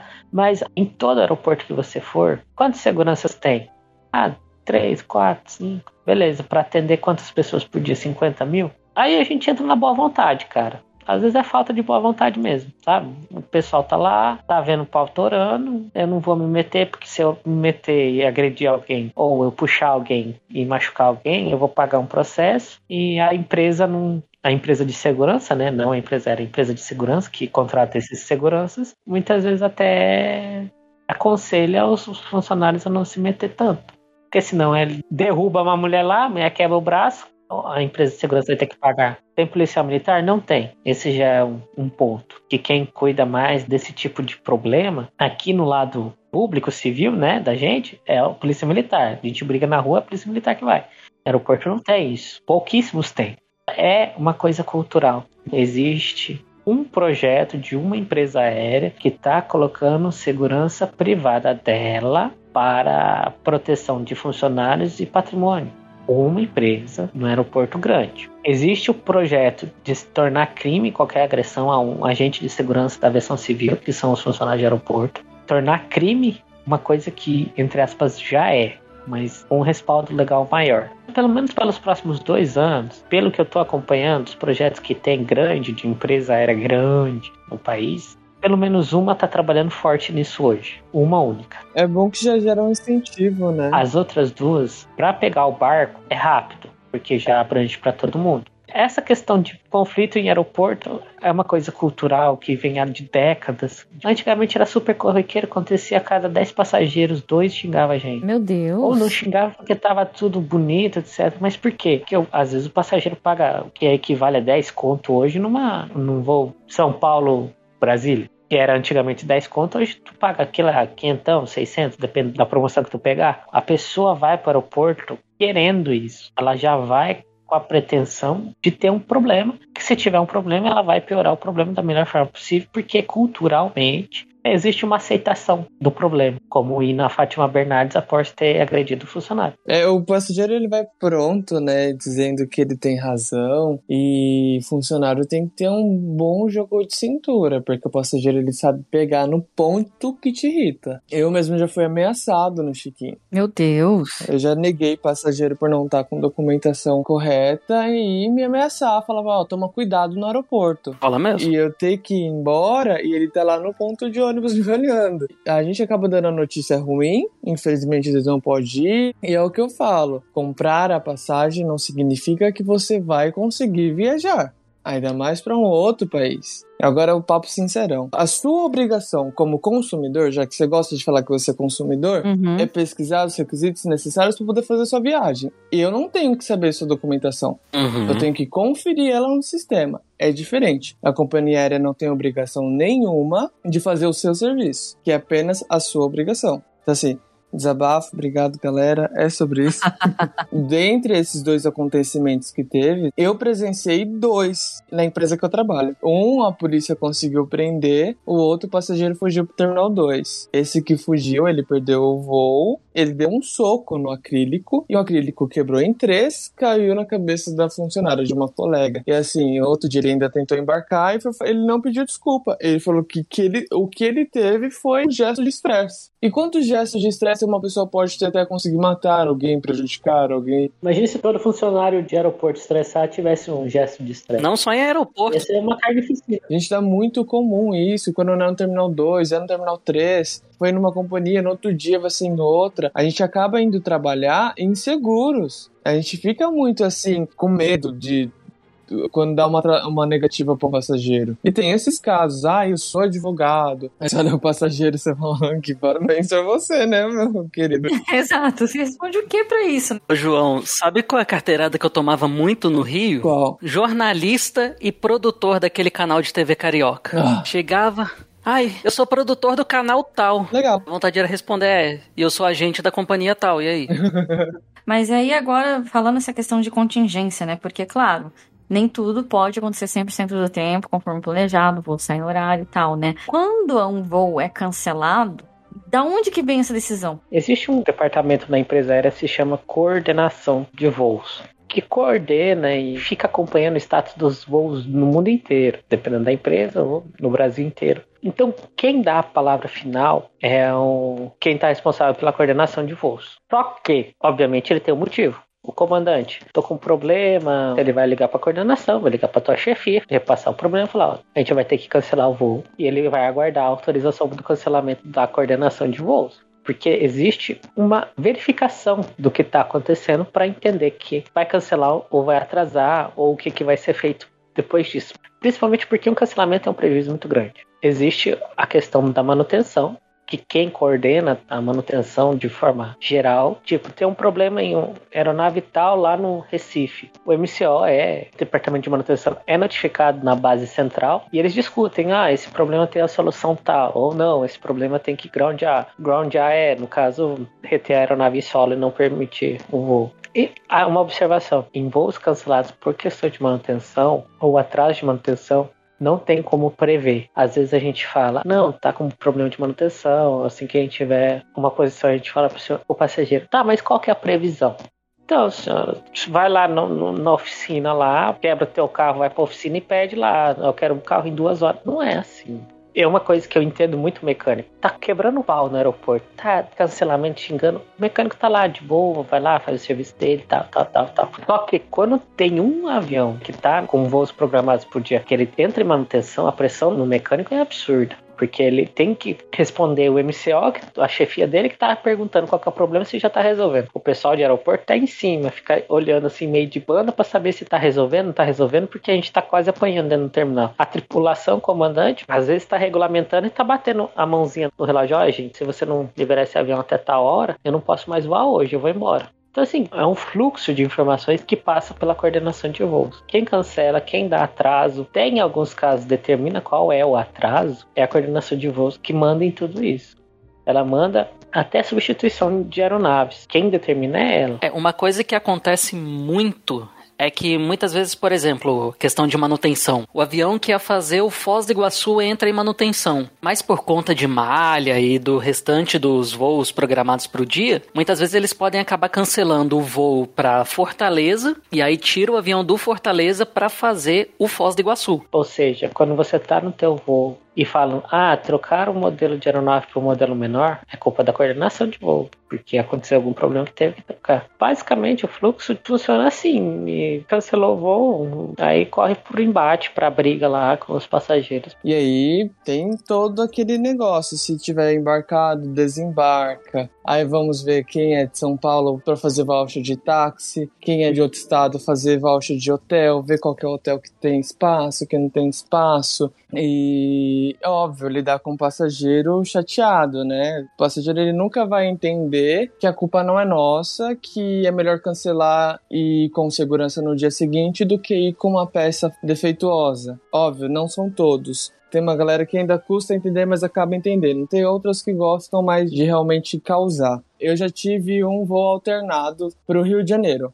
Então, o tempo que a aeronave tá lá no, no Rio, a gente já tá preparando um monte de carta de atraso e remarcando todas as conexões. Quem tem conexão, obviamente, vai perder. E se não tiver voo para aquele destino, a gente tem que dar hotel também. E levando então em consideração essas coisas, cancelamento acontece e às vezes não tem a quantidade suficiente de funcionário para atender todo mundo, né? Porque chegou um voo alternado que não era nem para estar no seu aeroporto, um exemplo. Aí de repente você tá lá com uma quantidade extra de passageiros, né? E a funcionalidade de funcionários não aumenta magicamente, né? Que conselho vocês dariam para quem tá lá, né? O passageiro que tá ouvindo a gente, porque eu sei que a gente vê essas reclamações na internet, o pessoal falando, olha, só tem um funcionário atendendo aqui tudo isso, né? Então, um conselho que vocês dariam para os ouvintes. Eu já vi a situação de passageiro que não tinha direito à remarcação de voo gratuita, mas o cara conversou com tanta educação que o supervisor virou para mim e falou: acompanha ele lá na loja que a gente vai ma- remarcar o voo para ele. Então, assim, o meu conselho para os passageiros que estão enfrentando o problema é, primeiro, lembrar que é uma pessoa que tá ali do outro lado tentando resolver o seu problema e que ninguém vai pro aeroporto pensando, pô, quantas pessoas eu vou sacanear hoje? Exatamente.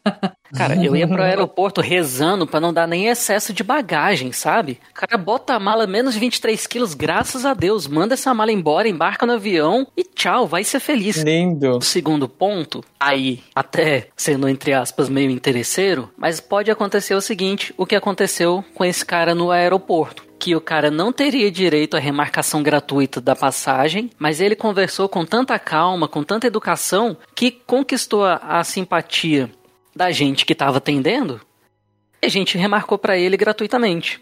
Então, esse é meu conselho. Cara, vai na diplomacia. Não adianta gritar, sair quebrando o balcão, né? Não.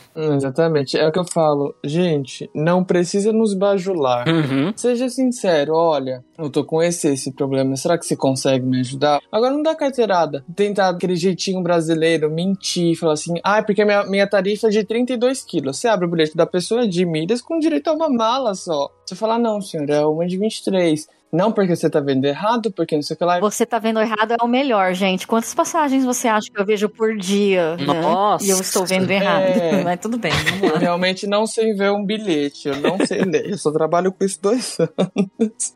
Mas saiba pedir, a gente quer ajudar. E outra, a gente também não vai fazer birra pra não te ajudar, tá? Porque é melhor eu te ajudar e você ir embora e me deixar em paz do que eu ficar negando ajuda. Mas, passageiro, olha a situação, vê quantos passageiros tem com você e vê o número de funcionário. Se coloca naquela situação, você conseguiria lidar com tudo aquilo? Você tá passando por alguma dúvida? Chega, pergunta, não tem problema. Gente, eu tenho um passageiro que vai dois dias antes da viagem no aeroporto só pra poder tirar dúvida, perguntando se pode, se não pode, sabe? Eu acho isso tão legal. Só uma outra coisinha rapidinho. E não adianta chegar contando aquela história, porque Exato. assim, a gente que trabalha em check-in sabe, quando o cara vem com muita história, a gente já sabe que a pessoa tá errada. Com documento errado, aconteceu algum problema, não vem contando a história, não, porque você sabe que minha filha tá doente e tal, não sei o que. Não, chega e fala, cara, é, eu tô com esse problema aqui, o meu documento tá errado, e aí, o que, que a gente pode fazer? É melhor do que começar com aquela lenga-lenga toda que, cara, só vai perder o meu tempo, só vai perder o seu tempo, vai perder o tempo de todo mundo essa brincadeira. Infelizmente tem muito isso. E assim, às vezes a gente dá uma negativa, olha, realmente esse assento não dá pra gente. Um exemplo bem simples. Não dá por causa disso, disso, disso. Aí vai, eu, dia que eu tô na porta. Ele nem lembra que passou comigo, chega no comissário, conta a história, a mesma história. Porque o passageiro vai atrás do sim. Aconteceu isso comigo uma vez, foi engraçado, porque eu tava embarcando São Paulo, claro, né? Aí embarco passageiro português, eu, olá, boa noite, tudo bem? Posso checar o cartão de embarque e tal, né? Aí a pessoa me dá o cartão de embarque e fala, ai, então, eu queria, é, não sei o que, não sei, eu não lembro o que era, se era um assento ou alguma coisa, sei lá, né? Não lembro se o voo tava cheio qual que era a questão, mas não dava, eu já sabia que não dava. Aí a pessoa falou, ah, porque no check-in me falaram que podia. Aí a pessoa que fez o check-in tava bem atrás. Ela falou assim, mentira, porque eu atendi o senhor.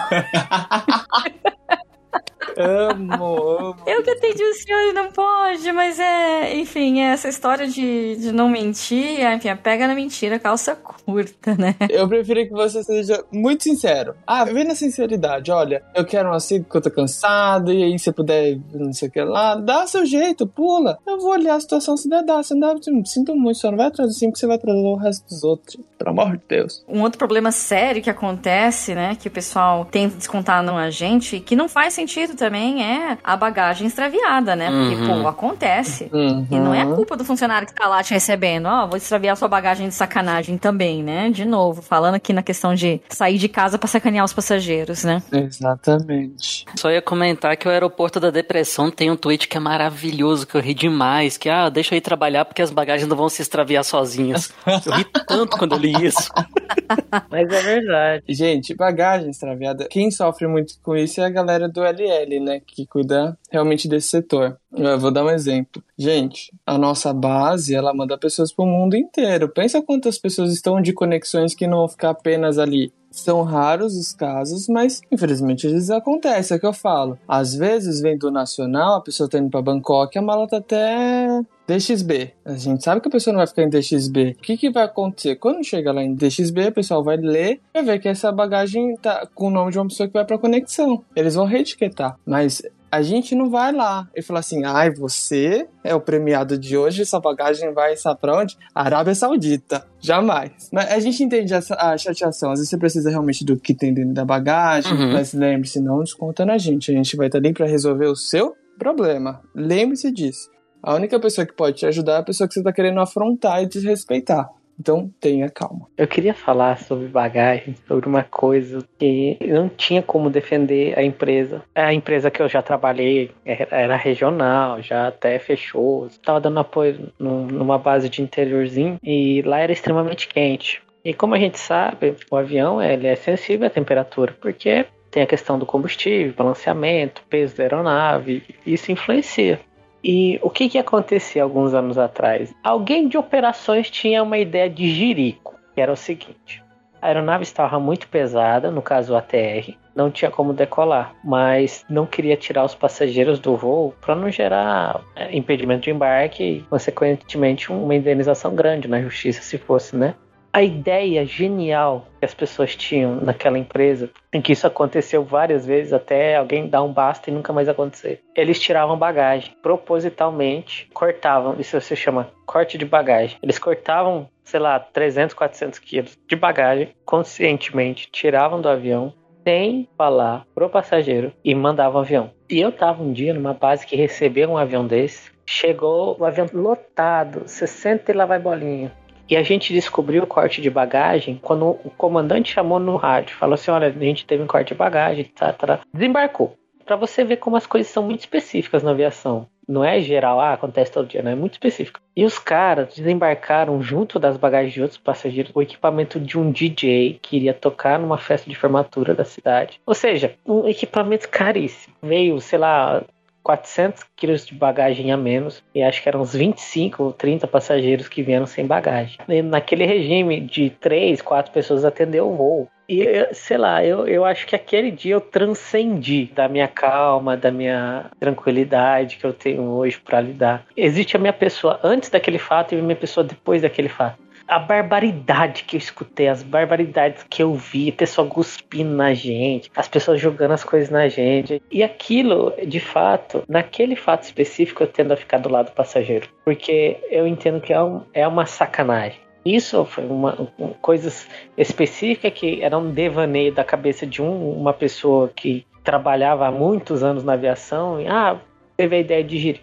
Aconteceu, a gente a bagagem veio em outro voo mais tarde, chegaram no mesmo dia, a gente conseguiu entregar, mas a questão de extravio de bagagens de forma ordinária, comum, como se dá diariamente, ela é fruto de uma má prestação de serviços da terceirizada que faz a- o carregamento de bagagens. Ah, o volume é muito grande, existe uma estrutura que não é a ideal, isso a gente tem que pontuar. Só que de tudo, tudo, tudo que acontece no aeroporto, a única coisa que eu não fico contra, não acho tão ruim quando um passageiro se exalta, é um extravio de bagagem. Acontece, o cara foi sorteado naquele voo que tinha sei lá quantas centenas de pessoas. Acontece, mas é algo que pra mim não desce. É inerente ao serviço que a gente presta. São milhões de, de bagagem que a gente vê por ano. A porcentagem de bagagem que extravia é, é ínfima. Mas assim, cara, se o passageiro começar a gritar, xingar, brigar, eu falo, rapaz, é, é, eu tá certo, não tenho o que fazer. Aí começa, ah, não, te dou um voucher de tanto pro senhor comprar uma roupa, não quero saber disso, é, o que, que eu vou fazer com isso aqui? Isso aqui não compra nem a minha parte de dente, não sei o que. Então, assim, eu não consigo advogar a favor das empresas. Em questão de extravio de bagagem, a empresa tem que sofrer. Não digo o funcionário. Não digo funcionário porque, como eu disse, a gente sofre todo tipo de agressão e violência possível diariamente. Cara, pra mim, que olha que eu já trabalhei em LL, eu já recebi em um único voo mais de 50 bagagens que tinham ficado pra trás porque esqueceram o trator. Eita! O operador do tratorzinho que ia levar as bagagens esqueceu do voo e foi atender outro voo. Quando ele chegou no outro voo, ele chegou com as bagagens do nosso voo numa outra empresa. E as bagagens que estavam dessa outra empresa estavam no check-in ainda. Aí nisso o líder da rampa, que cuida do carregamento do nosso voo que estava lá, falou assim: não, já finalizou, pode fechar, foi embora. E 50 bagagens ficaram lá. Quando chegou esse povo, meu amigo, foi um inferno, um inferno. E quando chegar nas bagagens, então, para entregar para todo mundo novamente, outro inferno. Porque, ah, não sei o que que tá faltando isso, ah, que tá estragado aqui, que não tava antes. É, é por isso que eu falo, a única coisa que eu não consigo advogar a favor de empresa é extravio de bagagem. No extravio de bagagem, a empresa tem que sofrer. A empresa, não o funcionário.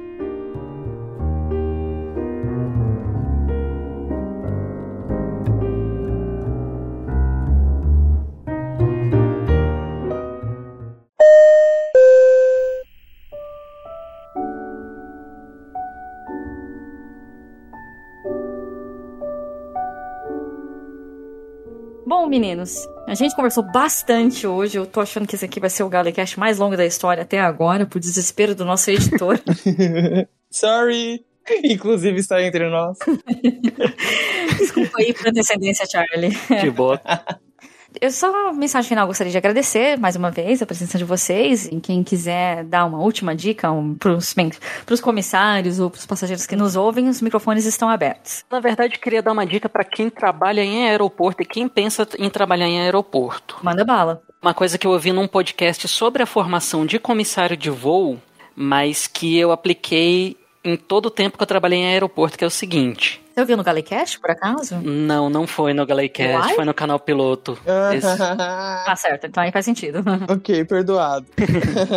O que eu tenho a dizer é o seguinte, que é uma coisa que eu sempre tentei aplicar na época que eu trabalhei em aeroporto, eu sempre falei com meus amigos mais chegados. Gente, eu sei que o trabalho no aeroporto é puxado. É muito pepino pra resolver, que o passageiro não colabora, que a companhia não colabora, que as autoridades não colaboram, que a segurança não colabora. Já que tá tudo jogando contra a gente, vamos a gente jogar a favor da gente, a começar pela própria comunicação, pela própria. Tipo assim, desabafar é bom. Às vezes eu desabafo, né, chego para algum colega meu e, e, e desabafo com ele, da mesma forma que ele desabafa comigo. Mas, velho, tem gente que tá tudo ruim.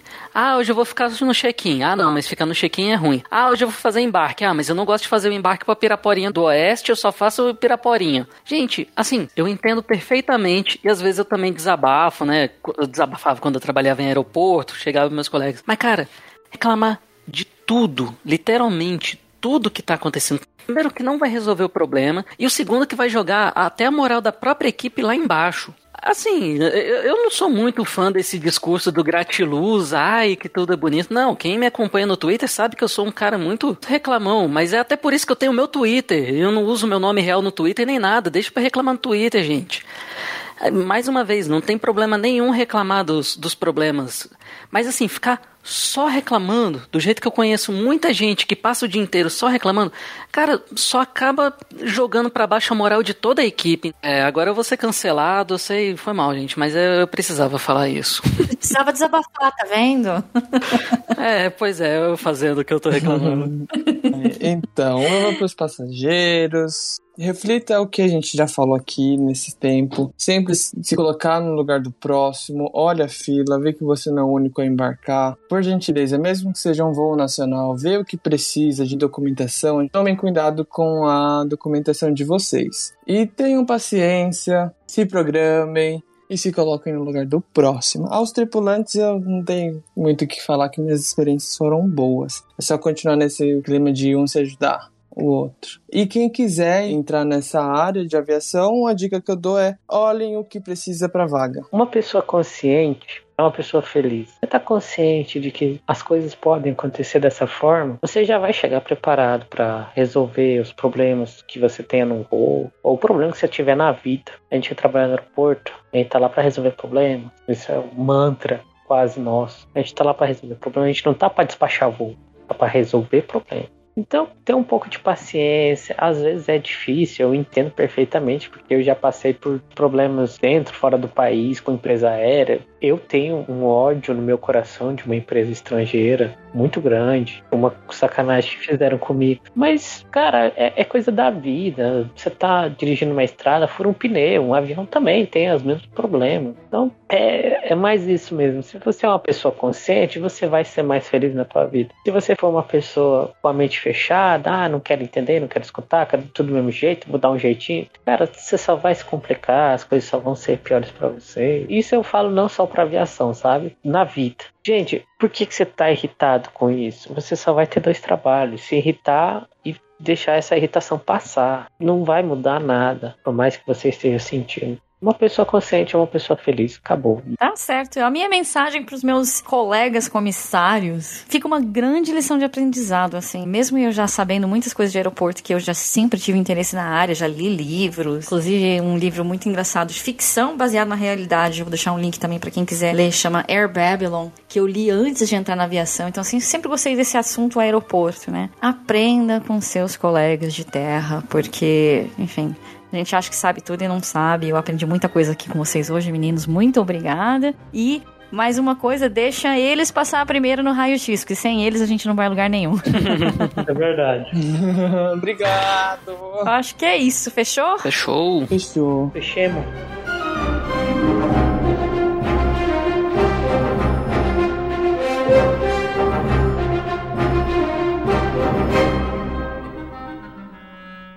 Deus do céu, 3 horas e 58 minutos. Deixa eu tirar o bote da conversa Ai, aqui vocês falam e finalizar. Não, eu. Não, mas é- o papo tava muito bom, gente. Não dava mesmo. pra parar. Não, por mim eu ficava até a Não noite dava aqui. pra parar, deixa aqui. Então, tá Não, e pior falar. que tem Fica, mas assunto, tem- né? uma hora tem que. É, Uma hora tem que cortar. E essa hora vai ser agora. Um, dois, três. Tudo certo? Pode começar? Bora? bora, bora. E sim! Você quer trocar essa caixa de fósforo por um triciclo? Não tô vendo, mas eu tô, eu tô segurando o fone de ouvido aqui. Sim! Igual as crianças. Ai, meu Deus, vamos lá. Mas não poderia ter gelo lá dentro porque corria o risco da caixa quebrar, aquele queijo já derretido. Queijo, ó, o mineiro falando. Só um minuto, que eu- acho que eu caí aqui de novo. Peraí. Não, vai. tá aqui, tá, tá aqui, tá ouvindo. Agora caiu. Ih, caiu. Agora voltou. Pronto, voltei. Então, beleza. Então vamos pro próximo bloco, que agora é a hora. Agora é a hora. Eu acho que agora. Perdão. A hora que o, co... que o coelho chora e a dona não vê. A dona cai em cima, sei lá. Ai, gente. Exato. O que eu vejo muito pessoal reclamando, não digo reclamando, mas o que eu vejo os caos. Peraí que a minha gata resolveu bater no microfone agora. Oi, Gracinha. Vem cá. Ai. Gracinha. Gracinha, conta pra ficar gente como que é ser filha de uma comissária. É um saco, porque ela vive sozinha. Aqui, Gracinha, fala oi pra galera e tchau, fala. Isso. Bom, vamos lá. Bom dia, tripulação. Aqui quem. Fala fala de novo? Ai, errei. Fiquei. Pode ir, pode ir. É o João? Continua. Não, não, não errou, não. Não? Aqui quem fala, depois do fala. Aqui quem. Pode começar daqui. Ai, ai, ó. Caguei tudo, gente. Pera, tô ficando nervoso. Começa do zero, vai. Começa, Começa tudo do zero, de novo. É, mano, ainda mais que. Alô? Na escuta, João? João, na escuta? João, na escuta? Como a gente já resolvia pepino muito mais cabeludo em aeroporto. Nossa, resolver pepino mais cabeludo, que frase que não faz o menor sentido. Aí. Como a gente já resolvia. Tripulação Portas em Manual.